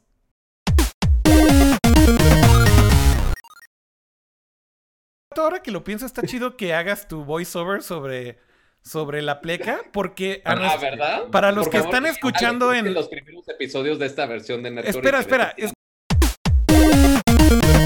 La, de videojuegos que estaban poniendo random. Es que espera, güey, para los que están escuchando solo en audio, está chingón que digas qué sección es. Pues sí, justo. Para eso lo hago. Yo, yo pensando en los, todos los que nos escuchan. Oye, qué pinche considerado eres, güey. Pensabas en esto desde antes que tuviéramos podcast en audio, güey. Que por cierto, deben de suscribirse en eh, Apple Podcast, en Google Podcast o en su aplicación de podcast favorito, también Spotify. Suscríbanse, ahí estamos disponibles Nerco Podcast si lo quieren escuchar en audio nada más, en sus trayectos y demás, por favor háganlo. No, no sé en cuáles se puede poner reviews o no reviews, pero si se puede poner reviews, pues califíquenlo bien, chavas, ya saben. Creo que solamente en Google Podcast y en Apple Podcast, creo que en Spotify no. Bueno, en cualquiera de esas, si quieren que diga los nombres de las secciones, si quieren que siga diciendo los nombres de las secciones, pues califíquenlo bien. Si quieren que Pato siga diciendo los nombres de las secciones, porque si no, no se enteran de qué sección estamos hablando, pónganlo ahí en el chat ahorita en vivo. Ya después, si quieren que lo diga con X temática, pues ya me avisa. Oye, a ver, entonces vamos a hablar de. De los rusos, güey. Los rusos son malos. Espionaje ruso. Eh... James Bond. Vamos a hablar de FaceApp. A ver, de entrada vamos a aclarar una cosa. FaceApp no es nada nuevo, es una app que lleva dos años. Eh, mucha gente ahorita está así con, oh, la nueva app. Y es así de, no, chavo, estás medio desactualizado. FaceApp lleva dos años más o menos. Iniciaron justamente con el mismo pedo de cambiarte la cara usando algoritmos, machine learning y demás. Igual te hacían viejito, te hacían niño y tenía como todos estos gimmicks. Pero lo que es muy interesante, que esto ha sido a reconocer que vale la pena mencionar, es que la primera versión del app no era precisamente tan buena. O sea, eh, como que el dato, bueno, de la parte técnica me imagino que el dataset que tenían para hacer su machine learning y justamente generar estos, estas imágenes eh, aplicándote estos filtros eh, no eran tan buenos, tal vez porque no tenían suficiente data. Algo pasó ahí en el camino, tal vez tuvieron más data, tal vez usaron el data que recolectaron al principio de la primera versión del app. Y de la noche a la mañana fue una bomba porque la realidad es que ahorita sí ves el efecto y está increíblemente mejorado. Esa es la parte, digamos, nada más del app, ¿no? ¿Qué diablos es? Pues bueno, eh, te, saca una foto y te hace viejito. Ese es el gag mayor. Pero... Y que, ciertamente lo hace bastante decente. Correcto. ¿Solo hace eso? ¿Ahorita solo hace eso? ¿O tiene creo que, creo que también una versión de ti, creo, güey. Sí, sí, sí, O sea, afortunadamente no, he bajado la. Tiene otros, tiene otros efectos. Ajá, pero principalmente es el Pero principalmente el que se ha hecho ahorita viral es el de los viejitos, ¿no? Eh, la verdad es que es increíble, ¿no? O sea, sí es. También? Ah, no, el que te hacía mujer era Snapchat. Ah, em, pero bueno, el, y, bueno, creo que FaceApp también te cambiaba el sexo, por cierto. Pero bueno, igual el tema con esto es que eh, los resultados de este filtro de hacerte viejito son irreales, ¿no? O sea, sí se ve impresionante. La verdad es que las fotos que hemos visto ahí en Twitter y demás y en el mame están muy cabronas. O sea, sí es como uncanny, ¿no? O sea, te sientes así como wow. O sea, esto se ve muy realista. Em, pero empezó a haber una discusión ahí muy digamos, intensa de qué diablos está pasando con FaceApp, de dónde viene FaceApp, quiénes son, para qué están utilizando tu información. Empezaron a revisar los términos y condiciones. Entonces, bueno, de entrada, lo primero que me topé fue que hay muchísima gente que simplemente dices, a mí ya me chingaron, ya de todos modos ya subí mis fotos a Facebook, ya qué más da, güey, que las suba a FaceApp, güey. Y es así de, O sea, güey, lo que estás diciendo es que te gusta que te violen, güey. O, o, o sea, ¿me puedes volver a explicar tu argumento, güey? O sea, Qué drástico, güey. ¿Eh? Güey, o sea, es que para mí el argumento es ese, güey. O sea, es como, o sea, ¿te gusta que te la metan? O, o, o, o sea, que me, pueden explicar el argumento de... Hay, hay, gente que sí le gusta, güey. bueno, sí, güey, exacto. A ver, ok. Respetando preferencias sexuales, güey. Este, la, analogía, güey, es como. Hay gente que le gusta, pero con permiso, no. Exacto, güey. No, no, no, quítate que ahí te voy, güey. O sea, si, si es consensado, lo entiendo, pero si te la están dejando ir sin tu consentimiento, güey. Eh, creo que al final del día, lo que me llama la atención es que hay usuarios que están conscientes que está de la chingada. Y aún así dicen, güey, ¿qué más da, güey? De todos modos ya me cogieron, güey. Ya me chingaron todas las demás apps. Entonces, para mí esa es la. Aplican, ¿sabes cuál? La de no tengo nada que esconder. ese es, el, argumento rey para cuando te dicen que cualquier aplicación está violando tu privacidad. A ver, pero, pero para mí un poco el punto, o sea, la discusión, espero que mi analogía, güey, no haga que la gente se enoje, güey. No tengo absolutamente nada en contra, güey. Nada en contra de la gente que le gusta que se la metan, güey. Y sobre todo ah, por gusto, sobre todo por gusto propio y sobre todo ah, eh, con, consentimiento. Eso está perfecto, ¿no? Cada quien su cola. Pero, eh, Pato no puede, güey, con mis statements el día de hoy. No puedo, güey, sí, está. Eh, o sea, alguien grabe estos clips Pero, güey, lo que quiero decir, y ya dejando de lado esa parte, es. A ver, la discusión está en.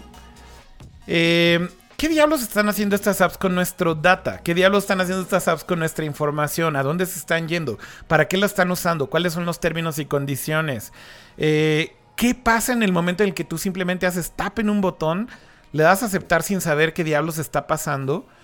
¿Y, ¿Y, qué sucede después? Eso creo que es parte de la discusión que se debería tener con cualquier nuevo servicio. Sobre todo cuando una app, claramente, como FaceApp, está diseñada para chupar data, güey. O sea, el, pedo de esto es. A ver, güey. Vamos a analizar cuáles son los beneficios, güey. Porque mucha gente dice, el argumento es, subo ya todas mis fotos a Google Cloud, güey. Ok, güey, subes todas tus fotos a Google Cloud y a Google Fotos y es gratis. Pero ¿cuál es el beneficio que obtienes de eso, güey? El beneficio que obtienes de eso es, creo yo, si lo mides como usuario, bastante grande no pagas por el hosting en una cierta característica o en una cierta resolución. Tienes tus fotos copiadas, las puedes compartir, están en la nube. Tienen un buscador hiper cabrón. Tienen un buscador hiper cabrón que usa Machine Learning. Puedes encontrar tus fotos de manera súper sencilla, etcétera, etcétera. O sea, ¿cuál es el beneficio que obtienes por darle tu data a Google, güey? ¿No? E, eso creo que es lo que debería de pensar el usuario. Entonces, si lo haces consciente y dices, ok, güey, estoy de acuerdo en darle mi data a Google a cambio de ese, servicio, fine. Pero, si, si aquí lo que me estás diciendo es, ¡Eh, el desmadre! Uh, y voy a subir mi foto del viejito. ¿Y qué obtuviste, güey? Un pinche chiste en Twitter, güey, por dos segundos, güey. O sea, es como, no mames, güey. El usuario no tiene conciencia. Esa es la parte que, que, para mí discuto en Twitter y ya hasta me encabroné hace rato como viejito lesbiano, güey. Y, ya me empezaron a decir, güey, estás amargado y no sé qué, bla, bla. Y yo decía, no, güey, a ver, para mí de lo que se trata es crear conciencia. ¿Qué obtienes a cambio de lo que estás dando? Y si solamente es un pinche chistorete, güey, ¿no? Eh, la neta es que vale la pena preguntarse, ¿vas a regalar tu data nada más por eso? A ver, cama, ya te estás cagando de la risa. Di de qué te cagas de la risa. Es que el, viejito lesbiano es una variación hermosa también de ese statement, Ya sé, güey, ya sé. andas con unas frases súper épicas, güey. Güey, ya de aquí, güey, a GIFs y quotes, no hay pedo, güey.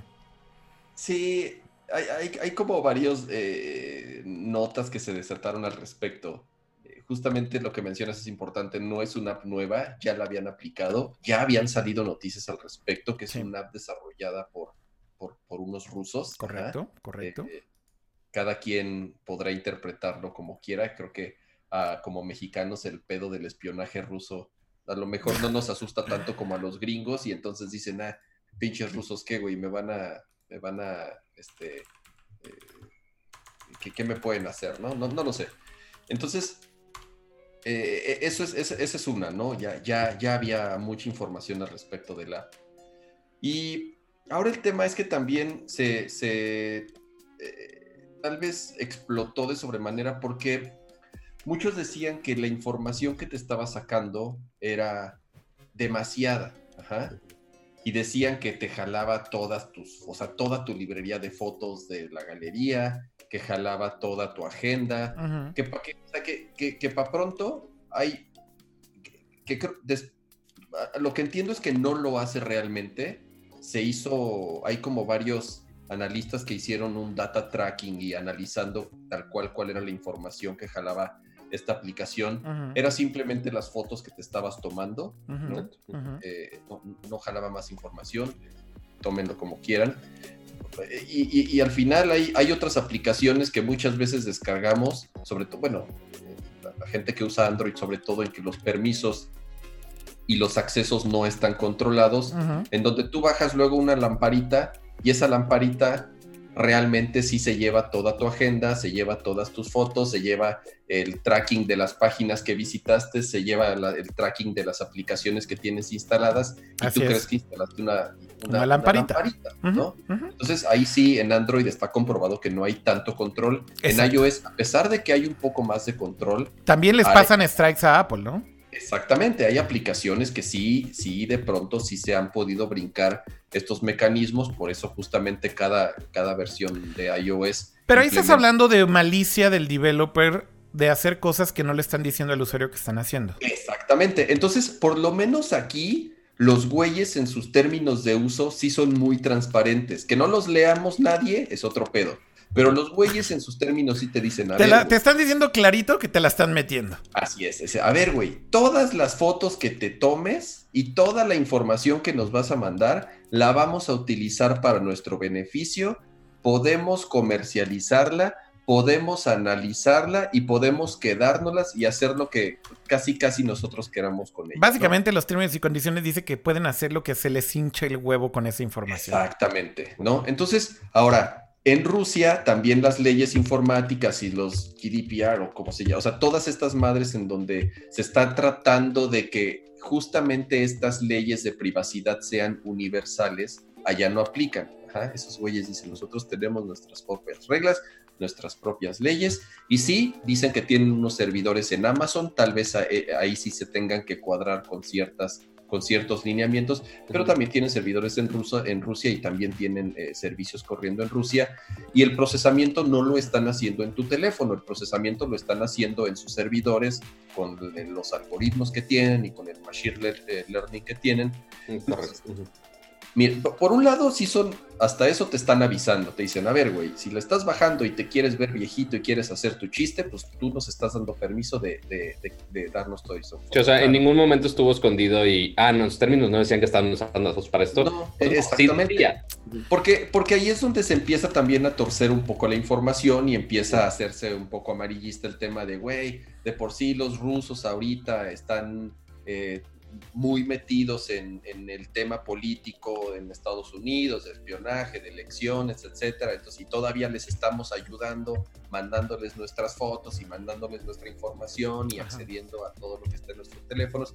Y de pronto también eh, eh, sí se, sí se, eh, se, infla mucho también por el, tema de, de los clics, ¿no? Entonces, eh, insisto, ¿no? Eh, eh, la aplicación por lo menos es clara en decirte qué va a hacer con tu información. Sinceramente, no, bueno, a ver, o sea, es clara en decirte qué va a hacer con tu información hasta donde terminan los términos y condiciones de la aplicación. Pero, pero el tema es que a ver, o sea. Ah, no, no, no, para nada estoy defendiéndolos, ¿eh? Para nada estoy defendiéndolos y para nada estoy diciendo que son buen pedo, güey. Hay un comentario que quiero rescatar aquí en el chat que justo era un poco un punto al que quería llegar, ¿no? Por aquí Anime25 en el chat decía: Solo recuerden una cosa, Trump ganó gracias a Facebook y los datos de la gente que usaron. Exactamente. O sea, es, un, es un statement bold y creo que estoy de acuerdo en unas partes, ¿no? Porque recordemos que, por ejemplo, todo lo que sucedió con Cambridge Analytica, ¿no? Eh, que fue mm, un developer que simplemente dijo estar usando el API de Facebook, que el API es la forma en cómo un developer se conecta a un servicio para obtener ciertos datos o, hacer como cierto intercambio de información, a veces para una validación de, de un usuario, para loguear.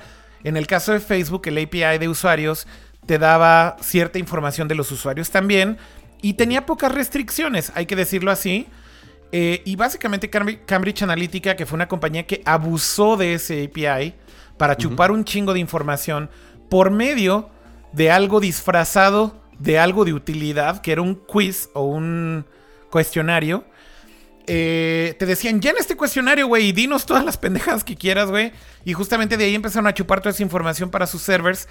Y bueno, este, este data al final del día terminó siendo usado en las elecciones de Estados Unidos para targetear la campaña, eh, en este caso en específico, para apoyar a Trump. Entonces, cuando tú analizas como todo esto, es cuando terminas diciendo, güey, ahí es donde tal vez ya los términos y condiciones que están en la superficie ya no son tan inocentes, güey.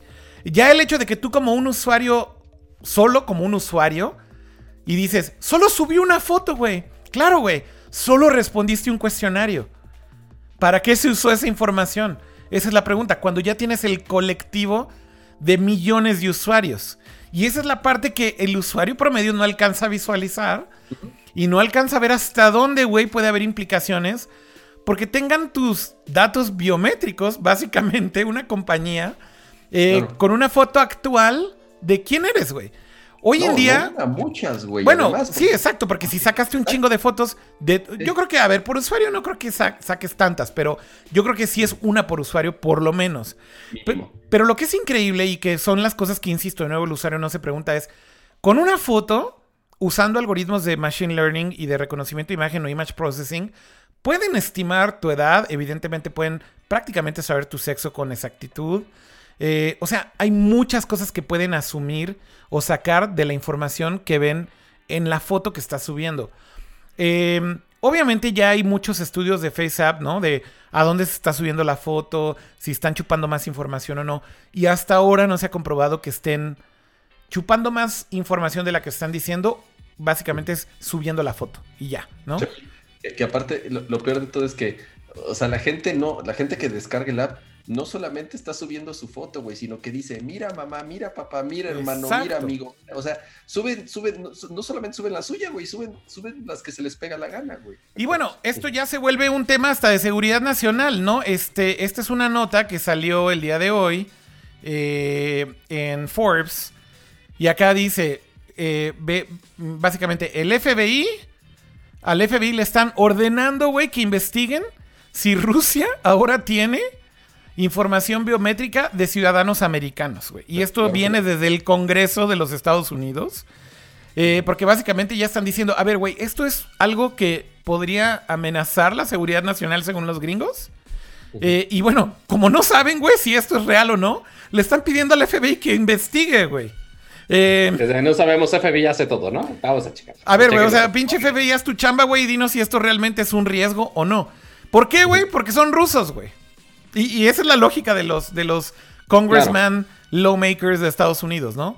Eh, eh, esto parecería como de pronto tú dices, ¿qué, ¿qué, diablos pueden hacer? Pero, pero con esto pueden hacer software tan avanzado de reconocimiento facial para aeropuertos, para cámaras de seguridad, para, o sea, es, es al final del día es información súper valiosa que ellos pueden aprovechar y utilizar para los fines que se les hinche la gana, güey. O sea, en, un tema político, en un tema incluso este, eh, ya eh, militar, no lo sé, es información muy valiosa cuando, cuando, cuando tu enemigo principal eh, como nación, obviamente es, Estados Unidos, ¿no?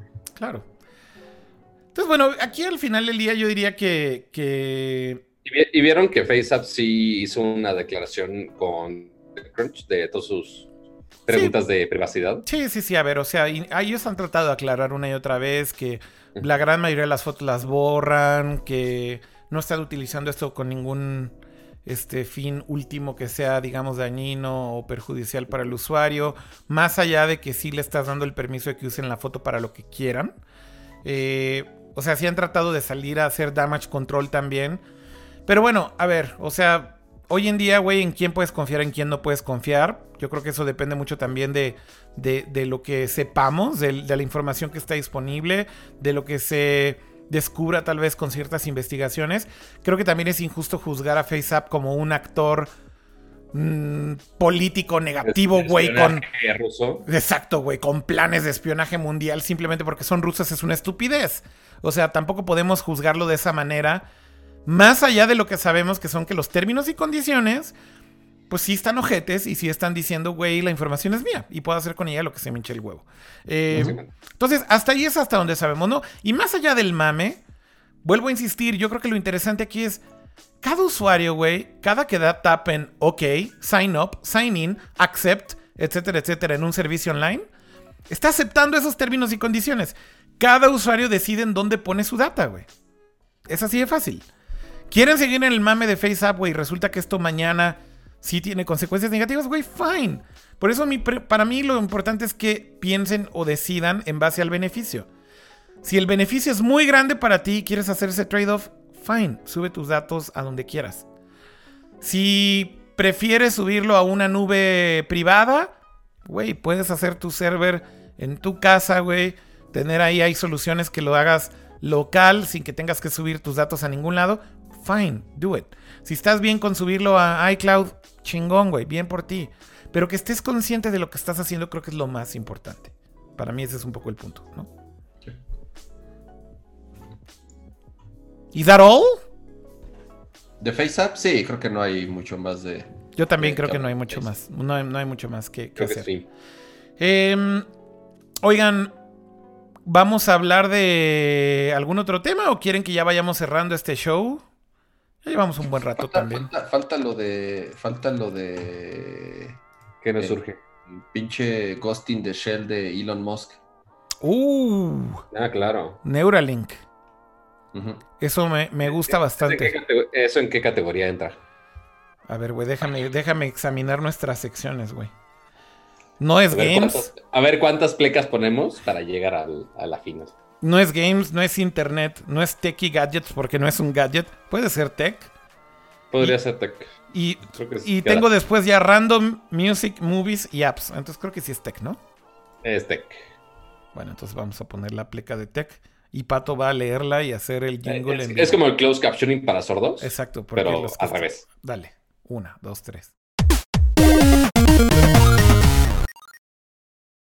Lo que me gusta es que siempre lo haces con el mismo estilo, güey. Claro, obviamente. O sea, es ya como algo así. Como es que si alguien se da cuenta, es un poquito inspirado en el tono de. Bueno, no, posiblemente Kama sí sepa, pero Akira no creo, de la caricatura de Phineas y Ferb. Ya me chingaste. Así de Doofenshmirtz y hacia dos. es básicamente lo mismo. No Siempre es chistes malos. No entendía la referencia. Pero no, no, no lo he visto.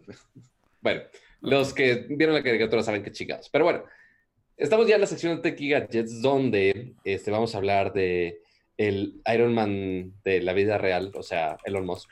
Este, dueño de Tesla, dueño de SpaceX y dueño de una empresa, bueno, también de otras cosas, pero la empresa de Elon Musk que está llamando la atención en este momento es una que se llama Neuralink, que como su nombre lo implica, pues va enfocado un poco más a las neuronas, porque Neuralink. Entonces, ¿qué fregados presentaron ayer? Pues bueno, Elon Musk este, y todo el equipo de esta nueva empresa, pues presentó la idea que ellos tienen. Oh, Pato se está cortando. básicamente, como te cortaste un poquito. Repite, repite lo que estás ya, Ya. ya estás, ya estás. Ok, ¿dónde me quedé? En qué es Neuralink. Ok, Neuralink pues es una empresa enfocada en conectar las neuronas, como su nombre lo implica. Entonces, ellos presentaron una idea muy loca de conectar algunos sensores, algunos receptores que pueden captar las emisiones de nuestras neuronas, de nuestro cerebro, este, a un pequeño dispositivo que nos conectamos básicamente atrás de la oreja. Al menos esa es la idea conceptual que tienen por ahora. Correcto. Y que eso ya se puede conectar a una aplicación, por ejemplo, y obviamente esto es una idea inicial que va a ir más allá y no es, no es algo que vaya encima de, de nuestras cabezas, no es no es como esos jueguitos de, ah, sí, te lee la mente y que la más tienes casquito encima. No, esto es con un robot especializado en ponerte esos sensores Correcto. conectados básicamente a tu cerebro. Sí. Este, y todas esas conexiones con esos nuevos sensores que están desarrollando, que detectan los picos, las emisiones que están pasando por, por tus neuronas, básicamente, sí. y, y convertir esas emisiones que pasan por tu cerebro a básicamente convertirlos en información útil. Obviamente, esto va, no es tanto por los fines de, ah, oye, puedo controlar el celular con la mente. Oh, no, no es la idea. Obviamente, primero va a ser probar para que la gente realmente que sí puede sacarle una mayor utilidad si tiene alguna discapacidad de algún tipo o alguna de esas limitantes que realmente le puede sacar este, el mayor provecho posible. Que lo necesite. ya estamos pensando. Que lo exacto, de cierta forma. No, no, no por mamonear y que no quiero tocar el teléfono y que quiero pensar cómo escribir el, aunque cuando escuchas hablar a Elon Musk del futuro de la compañía, sí va hacia allá, ¿eh? También. O sea, o sea va hacia allá, pero ahorita las pruebas clínicas pues van a empezar... En cosas verdaderamente útiles, ¿no? Exacto. O sea, y van a empezar todavía esto, a hacer pruebas. O sea, todavía no tienen nada definido. Es, ok, este es nuestro concepto y eso es lo que estamos desarrollando. Ya. Literal. o sea, no es como que... Bueno, ya hicieron pruebas en ratas. Exacto. no en humanos. Le pusieron, literal, le pusieron un puerto USB-C a una rata, lo cual se me hace lo más cagado del mundo. Pero pues sí, con las ratas están este, checando la actividad neuronal que eventualmente quieren detectar en los humanos también. Esto van a empezar a hacer pruebas con este robot que diseñaron específicamente para ponerte esos sensores en la cabeza. Este, y ya el siguiente año ya van a empezar a ponerlos. Entonces, ya veremos qué también les va con eso qué tanto funciona, no funciona, cuántas, este, cuántos sensores necesitas, porque justo en el QA que pusieron al final estaba muy interesante la plática de, oye, pues cuántos receptores necesitas para X número de neuronas. Sí. Y pues ahí eh, había todavía la estimación de, oye, estaría chingón que fueran mil neuronas por, por sensor o diez mil neuronas por sensor, pero que pues todavía siguen investigando y depende qué parte de tu cerebro, depende qué acción estés pensando o qué tarea necesitas ejecutar, pues justamente ver qué tan preciso necesitas ser para este, saber diferentes acciones. Pero es, es una idea muy Black Mirror, como justo decían. Pero también hay que aclarar una cosa, Pato. A ver, nada más eh, hay que aclarar varias, hay, que aclarar varios puntos. Lo primero es, ninguno de los que estamos conduciendo este show somos neurocirujanos, neurocientíficos. Eh, y somos expertos en la materia, evidentemente. Pero traté de investigar lo más posible eh, para este tema, porque de verdad me quedé intrigado en muchas cosas. Algo que se aclaró en el mismo evento es que aclaremos que esto no es ninguna tecnología ultra nueva, porque de hecho implantes eh, en la cabeza y sensores para, para justamente ponerte diodos o eh, diodos en la cabeza para poder leer la actividad neuronal y convertir estos impulsos en ciertas cosas son es research y son es tecnología que ya existe y ya existe desde hace muchos años no como bien decías hay por ahí muchos experimentos por ejemplo eh, hay uno muy famoso de estos eh, injertos que hicieron que una persona pudiera controlar por ejemplo un videojuego Pong y literal puedes mover este, la raquetita de izquierda a derecha para jugar el juego simplemente pensando. O sea, vaya, son cosas que llevan mucho tiempo en desarrollo y en development y en inclusive en pruebas eh, con, con pacientes. Inclusive también, por ejemplo, hay muchas aplicaciones ya de este mismo tipo de tecnología. Y no estamos hablando de Neuralink, de la compañía Elon Musk, sino, insisto, del tipo de tecnología. Por ejemplo, también en eh, pacientes que han eh, que controlan prótesis que les han puesto, ¿no? En brazos, en piernas y demás, también con sus pensamientos eh, o detectan la actividad neuronal para controlar este, estas prótesis. Entonces, vaya, no es nada nuevo, hay que aclarar eso, ¿no? Este, sin embargo, al ser Elon Musk y al ser high profile y al tener una visión un poco más, tal vez agresiva de cuál debe ser el futuro de esto, ha recibido mucha atención lo que Elon está trabajando con este team de científicos, cirujanos, eh, desarrolladores y demás, en donde eh, ellos tienen esta visión de hacer implantes mucho más precisos, por un lado, y además implantes también que son mucho más, eh, digamos, ¿cómo, ¿cómo, usaron la palabra? Es como que cubren más, digamos, eh, puntos en el cerebro, o sea, que tienen más pues como conexiones. ¿no? ¿Cómo? Como eficientes, creería yo. No sé si la palabra es eficientes, porque más bien de lo que ellos hablaban es que el tipo de tecnología que están desarrollando ellos, y de hecho justo cuando el, el que sí es neurocirujano fue al, al, stage del team a explicar cómo funcionaba esto, que, salió en su traje de doctor para que vean que, eres, que es doctor. Miren, sí soy ah, doctor. Miren, vengo de la, vengo de la cirugía.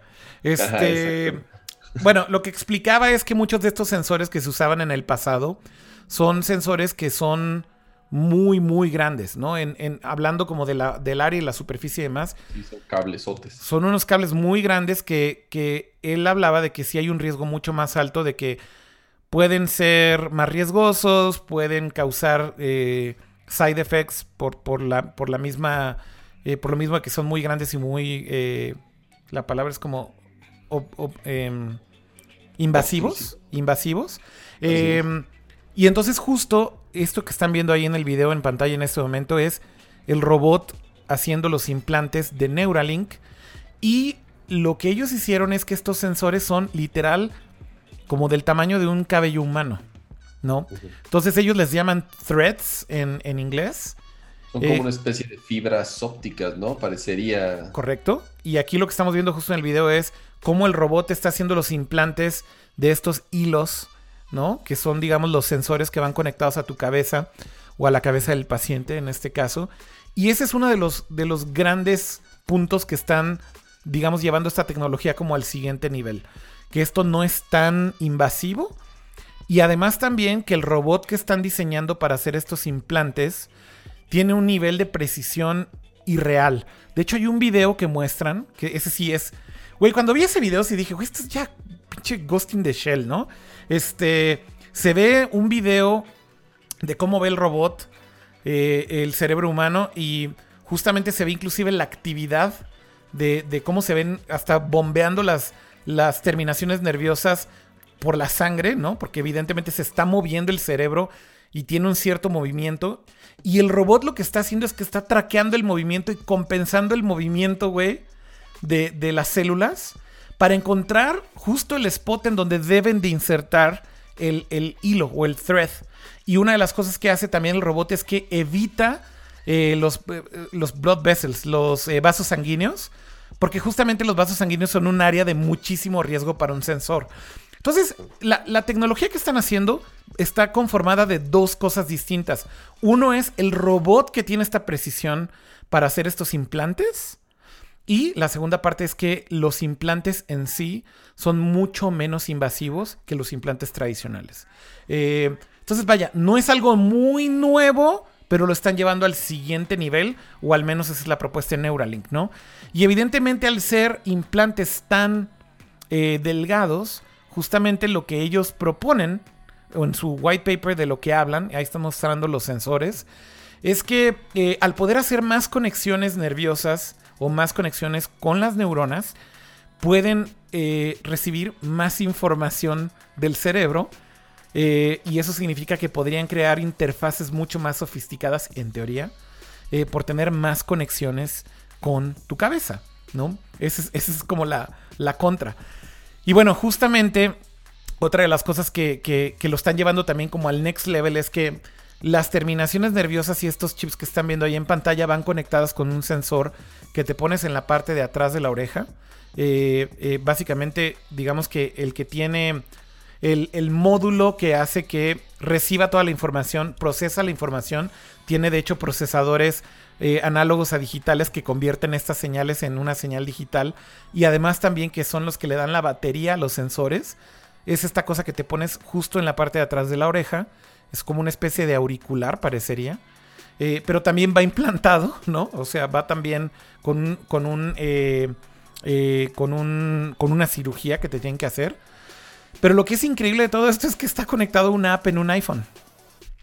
Entonces, el sensor básicamente lo que mostraron es que la interfaz eh, realmente está visualizada para el paciente en una aplicación de iPhone en donde puedes ver como ciertas cosas del sensor qué es lo que está recibiendo de data, qué es lo que está recibiendo de información e inclusive algunas de las aplicaciones. Aquí de hecho puedes ver el tamaño de los hilos comparado con un penny y este es el robot que hace la cirugía. Eh, entonces, la neta es que, insisto, es una tecnología que lleva mucho tiempo en desarrollo, pero sí la están llevando al siguiente nivel, ¿no? Creo que eso es lo interesante de Neuralink. Y literal también algo que dijo Elon Musk del evento fue que era para anunciarlo. Esta es la parte del implante, del, sensor que va atrás de la oreja que les decía.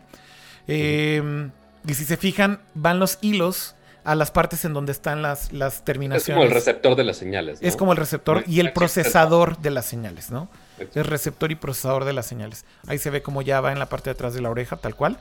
Pero de verdad la parte más loca que vi del evento, o sea, lo que sí me voló la cabeza, este es el, este es el app del iPhone, ¿no? Entonces, pues aquí justamente lo que decían es que las interfaces, de hecho, que pueden eh, traducir estos impulsos nerviosos, es traducirlo a un teléfono móvil, a una app, a un, a un mouse o a un teclado. Y que lo que quieren hacer es que las pruebas clínicas en humanos empiecen en el 2020, como bien decías, Pato. Pero miren, esta es la parte que me vuela la tapa de los sesos. El robot, güey. O sea, esto, esto sí es. Para mí, esto es sci-fi. Y esto es lo que ve el robot. Que aquí también es donde dije, güey, esto está demasiado loco, güey. O sea, no, no, no mames, güey. No mames, güey. O sea, es. Sí sci-fi este pedo. Voy a mover poquito aquí el, video de Pato para que vean la parte en donde justamente el, cirujano lo que está viendo en la imagen. ¿Qué pedo, cama? Porque, güey, está bien... no, no, eso está bien cabrón, pero su diagramita, su ilustración de aquí te vamos a abrir el cerebro. Güey, pero es que lo que quiero que veas es, esta parte que estás viendo es el cirujano con un nivel de detalle de micrones, le está diciendo al, al pinche robot en dónde va el implante, güey. Eh, entonces, vaya, o sea, sí es tecnología nueva, güey. O sea, hay que, hay que aceptarlo como lo que es. No, este diagrama del cráneo en realidad están haciendo referencia a cómo es el procedimiento hoy en día, güey. Es eso que estás viendo ahí en pantalla. Y justo te inmovilizan el cráneo con esa pinza porque es súper riesgoso, güey, que te estés moviendo cuando te hacen un injerto. Esto es la cirugía tradicional de los implantes de la tecnología vieja, que es justo lo que hoy en día no van a hacer porque el robot, insisto, está compensando el movimiento y está compensando el movimiento de tu latido y del bombeo de la sangre, eh, pero también justamente de movimientos sutiles de la cabeza, aunque también te inmovilizan.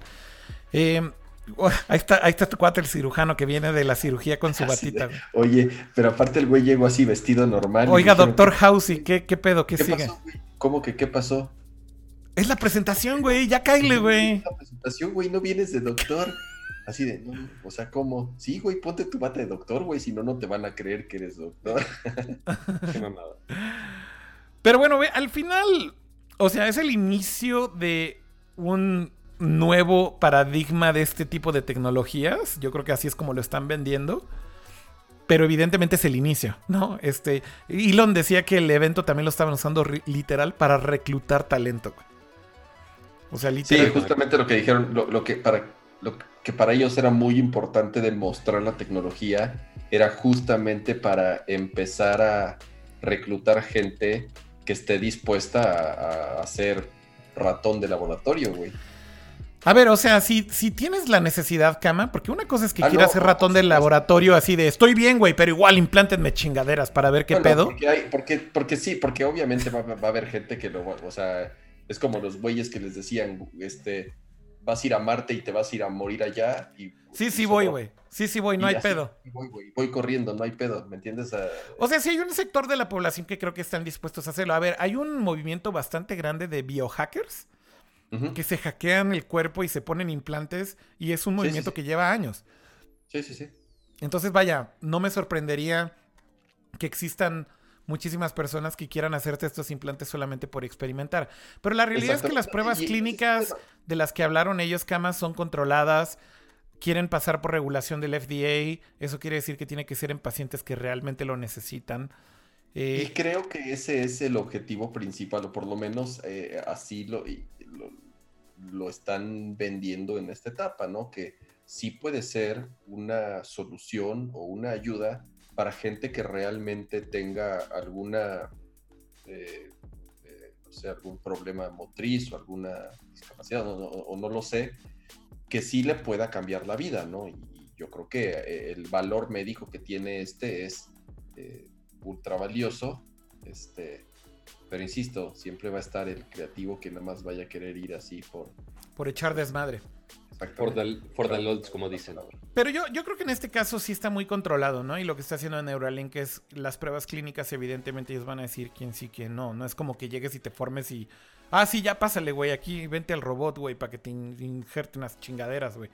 For the LOLs, güey, no va a pasar eso. Este... Bueno, al final, o sea, para mí la conclusión del evento es que está interesante ver que... O sea, como que Elon, cuando se mete en este tipo de cosas, al final creo que lo que genera es muchísimo PR, muchísimo buzz, porque es Elon. Y al final también hay que decirle, a ver, güey, sí tiene la credibilidad, sí, sí la tiene, güey. O sea, también como que siento que los que son muy críticos de Elon y dicen, ah, ya nada más porque se metió ya vale más. Pues sí, güey, porque el cabrón es una pinche compañía de cohetes que reemplazó prácticamente a la NASA, güey. Y que la NASA está contratando para, para usarlos y subcontratarlos eh, sin tener conocimiento previo en hacer cohetes. Y también tiene el cred de haber hecho una compañía de autos eléctricos, güey, de una compañía fallida que tenía ahí nada más casi casi la idea de hacer autos eléctricos y llevarlo a lo que es hoy Tesla. Y que si te has trepado algún día en un Tesla, te puedes dar cuenta que sí es un pinche coche que es increíble, es un producto fenomenal en todos los sentidos. Entonces. Pero creo que, no, pero los críticos creo que son justamente los güeyes que dicen así de, a ver, güey, mejor este cumple tus metas de hacer los coches que dijiste y, y ten bien tu servicio. ¿por qué? Porque las metas las están cumpliendo, güey. Porque las metas las están cumpliendo, güey. A ver, lo que le falla siempre a Elon es que dice fechas y nunca las cumple. Pero, pero lo que está cabrón es que todo lo que ha dicho ha llegado tarde o temprano, güey. O sea, tú ve cualquier cosa que haya dicho Elon de Tesla hace cinco años de autopilot, de self-autonomy, del plan del Model 3, de todo lo que hoy en día es una realidad. ¿No llegó en las fechas que dijo? No, no llegó en las fechas que dijo. Pero ya llegó, güey. O sea, mientras tienes a compañías de coches que están diciendo que están haciendo alianzas, güey, para lanzar software autónomo en sus coches en tres años, hoy en día puedes comprar un coche que es prácticamente autónomo. O sea, esa es la diferencia para mí entre el bullshit de alguien que es un corporate guy y alguien que en, en lugar de nada más estar diciendo y bullshiteando lo está haciendo. O sea, he's actually doing it. Este, e, e, e, eso, eso para mí es como el valor de este güey. Entonces, al final, el hecho de que se meta, ¿es garantía de que va a ser una mejor compañía? No. Pero tiene la credibilidad, creo yo, de que las cosas que se ha puesto como meta, tarde o temprano, ha llegado. ¿No? O sea, eh, para mí ese es un poco el valor, ¿no? Este. No sé, Pato, si quieres agregar algo al respecto ahí de Neuralink y de Elon, después de tu explicación también muy detallada. Pues habrá que ver qué diantres hacen con la tecnología y ya ver cómo les da con pruebas. Ya cuando empecemos así todos con el hype de no mames, todos nos vamos a implantar for the LOLs para no, no picarle al teléfono para hacer X madre. Este, así para, en vez de que toques tu teléfono para desbloquearlo, ya va a ser de, ah, nada más pienso que se desbloquea y ya está desbloqueado, una madre así. Este, porque obviamente va a estar muy limitado lo que puede ser al inicio, claramente. Y a mí la idea que me causa mucho problema es, ok, pon tú que Elon Musk dice, oye, ya para 2021 ya está versión comercial, chingón. Ok, llego, me lo pongo y, ok, ¿en cuánto tiempo todo ese sistema que ya traes dentro de ti se va a hacer obsoleto o va a llegar una nueva versión o va a llegar la versión light con colores culeros y vas a quererte implantártelos igual. O sea, ya, ya es como de, ok, ya eres parte del gadget y por más que nosotros estamos actualizando los gadgets cada, casi, casi, casi seis meses, este, pues ya no te puedes actualizar tú. Entonces, va a ser un, un balance extraño de, ok, ¿hasta qué punto realmente vale la pena que nosotros ya nos metamos en toda esa tecnología. yo creo que es inevitable, ¿eh, Yo creo que es inevitable. o sea, el, tema de como esta simbiosis entre, entre lo biológico y lo, digital o lo tecnológico, yo creo que es inevitable. El, tema es, es difícil predecir cuándo va a pasar. Pero esta teoría de que ya somos como semi-cyborgs, porque al final del día tenemos un teléfono celular pegado en la mano todo el tiempo y tienes el secreto es que El secreto es que Elon Musk va a alinear su lanzamiento con Cyberpunk 2077. No, no, pero hablando en serio, o sea, hablando en serio de esto, o sea, hay como esta corriente que dicen que el, el humano como tal, el hecho de que hoy en día tengas un teléfono celular en la mano, que básicamente es una supercomputadora que procesa chingo mil información, que tiene una conexión persistente a internet, acceso a cualquier tipo de información que quieras y básicamente el conocimiento que quieras, pues de cierta forma te hace un superhumano con superpoderes, güey. Porque, o sea, a ver, puedes hablar con cualquier persona en el mundo en tres taps. Puedes buscar información de lo que quieras en, en dos renglones, ¿no? Este, o sea, puedes traducir. Puedes traducir cualquier idioma, exacto. Puedes escanear una imagen hoy en día ya, no sé, con Google Lens y saber qué diablos es ese producto. O sea, puedes escanear una canción que está tocando en el background. O sea, tienes superpoderes que ya son básicamente útiles para un humano porque los estás usando. El pedo es que la interfaz sigue siendo en un pinche vidrio, güey, que está en tu mano. Pero al final te está dando superpoderes que ya podríamos decir que existe esa simbiosis entre el humano y el teléfono, aunque la interfaz no es precisamente la más óptima. Entonces, básicamente lo que esperamos es, ok, los fichos que ya tenemos en el teléfono, pero que estén... Implantados en tu pinche cabeza, güey, why not? O sea, el, el, punto es justo, o sea, si ya los tienes, ¿por qué no, güey, pensar que en 100 años el implante que tienes en la cabeza justamente tiene una conexión persistente a Internet y entonces simplemente puedes pensar, ¿qué diablos es esto? Y entonces te responde una voz en tu cabeza, güey, que te dice lo que estás preguntando, güey. Hola, soy tu conciencia. Oigan, oye, a ver, hablando de humanos robotizados, el otro día en la calle, y, soy un asno porque no le tomé una Había un güey, Ajá. una pinche mochila Ajá. robótica que traía un, un pinche brazo con unas cámaras de 360 grados y la mochila decía Google Maps. O sea, el tracker. Ah, pues es de los güeyes que escanean. Para, no, yo, no, para Street View. Los había visto. no, no, sí, sí, sí. Son, son lo que usan para, para hacer Street View, cama. Es el tracker. pero yo conocía los coches, los coches. Sí, también hay coches, pero, pero también en partes en donde no pueden entrar los coches. Pues las mochilas estas eh, también sirven para sacar fotografías y escanear. Sí, sí. Por ejemplo, supongo también son de los que se meten a los locales comerciales. Exactamente. No, no, en locales, en locales comerciales usan otros servicios. ¿Sí? Pero eso es principalmente para exteriores. No, pero bueno, el, del backpack sí sé que es para. Es esto, ¿no, Cama? Yo nunca lo había visto, la verdad. Déjate, pongo la foto. Sí, el, o sea, el tracker es muy conocido, o sea, no me acuerdo qué... fea, la verdad. Hay, hay, hasta, hay hasta videos de, no me acuerdo qué trayecto de montañas que también lo hicieron así, este, a patita. Este, y pues sí, registra todo el, todo el pedo.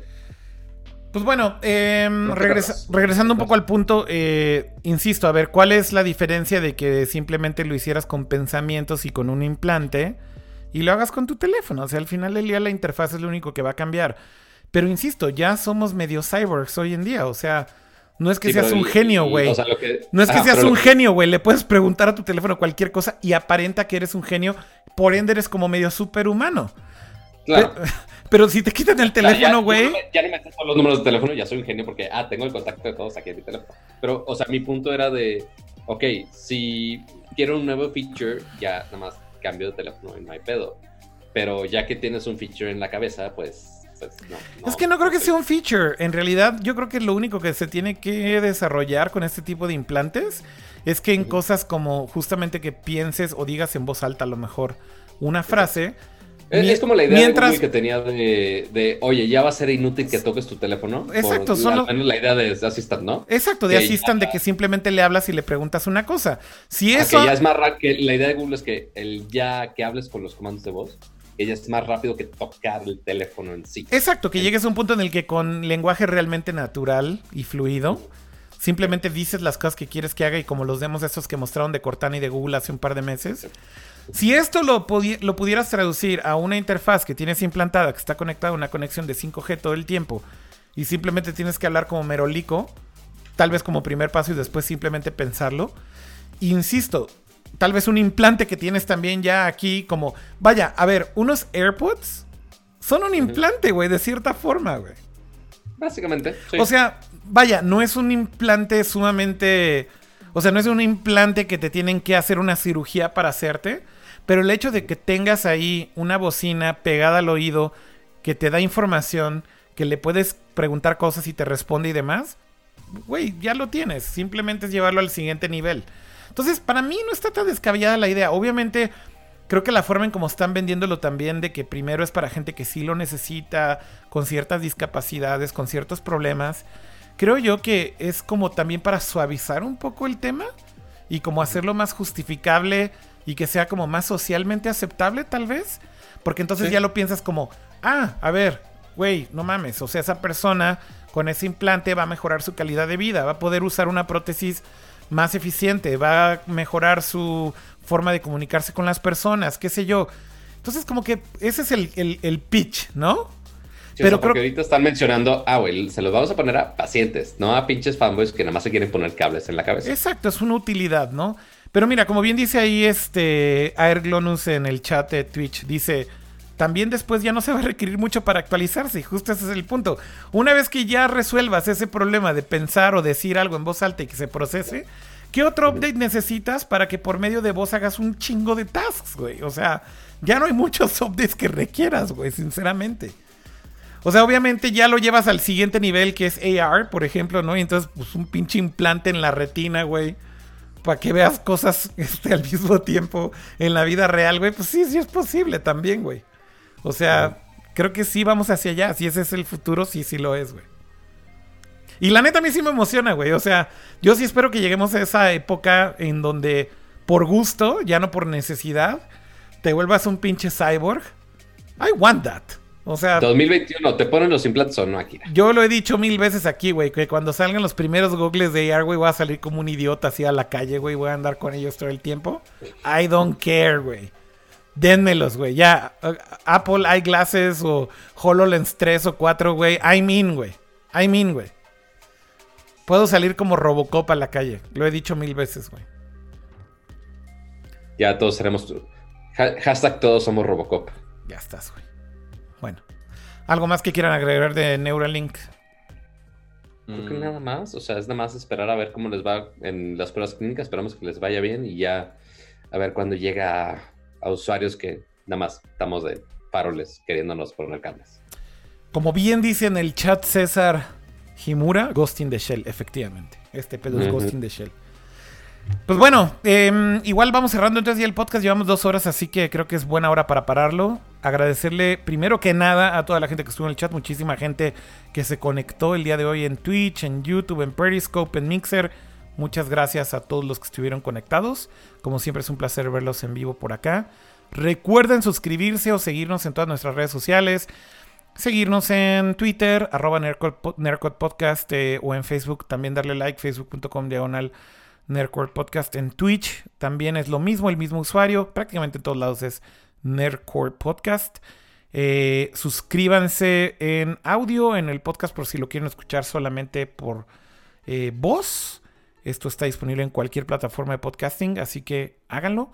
Y en iTunes, denos reviews. Eso nos ayuda muchísimo. Compártanlo con sus amigos o en redes sociales. También nos ayuda muchísimo. Y bueno, evidentemente agradecerle como siempre a el buen Jaime y el buen Pato. Pato, muchas gracias. No, gracias a ustedes. Siempre es un placer venirles a platicar aquí y a cantarles las plecas de las secciones. Siempre es un placer. Muy bien. Y también gracias al buen Kama, a.k.a. Ramsa, a.k.a. Jaime. Bye, gracias y nos vemos, espero muy pronto. Muy a.k.a. el señor que le gustan los colores del Switch Lite. Sí, que le gusta el amarillo del Switch. Está bien chingón. Ya, no, hay gente que, cambia, discusión. Cara. No hay discusión con eso, güey. No hay discusión con eso.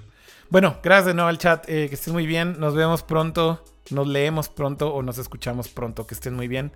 Y gracias por seguirnos en Nerdcore Live. Que estén bien. Bye. Bye. Adiós.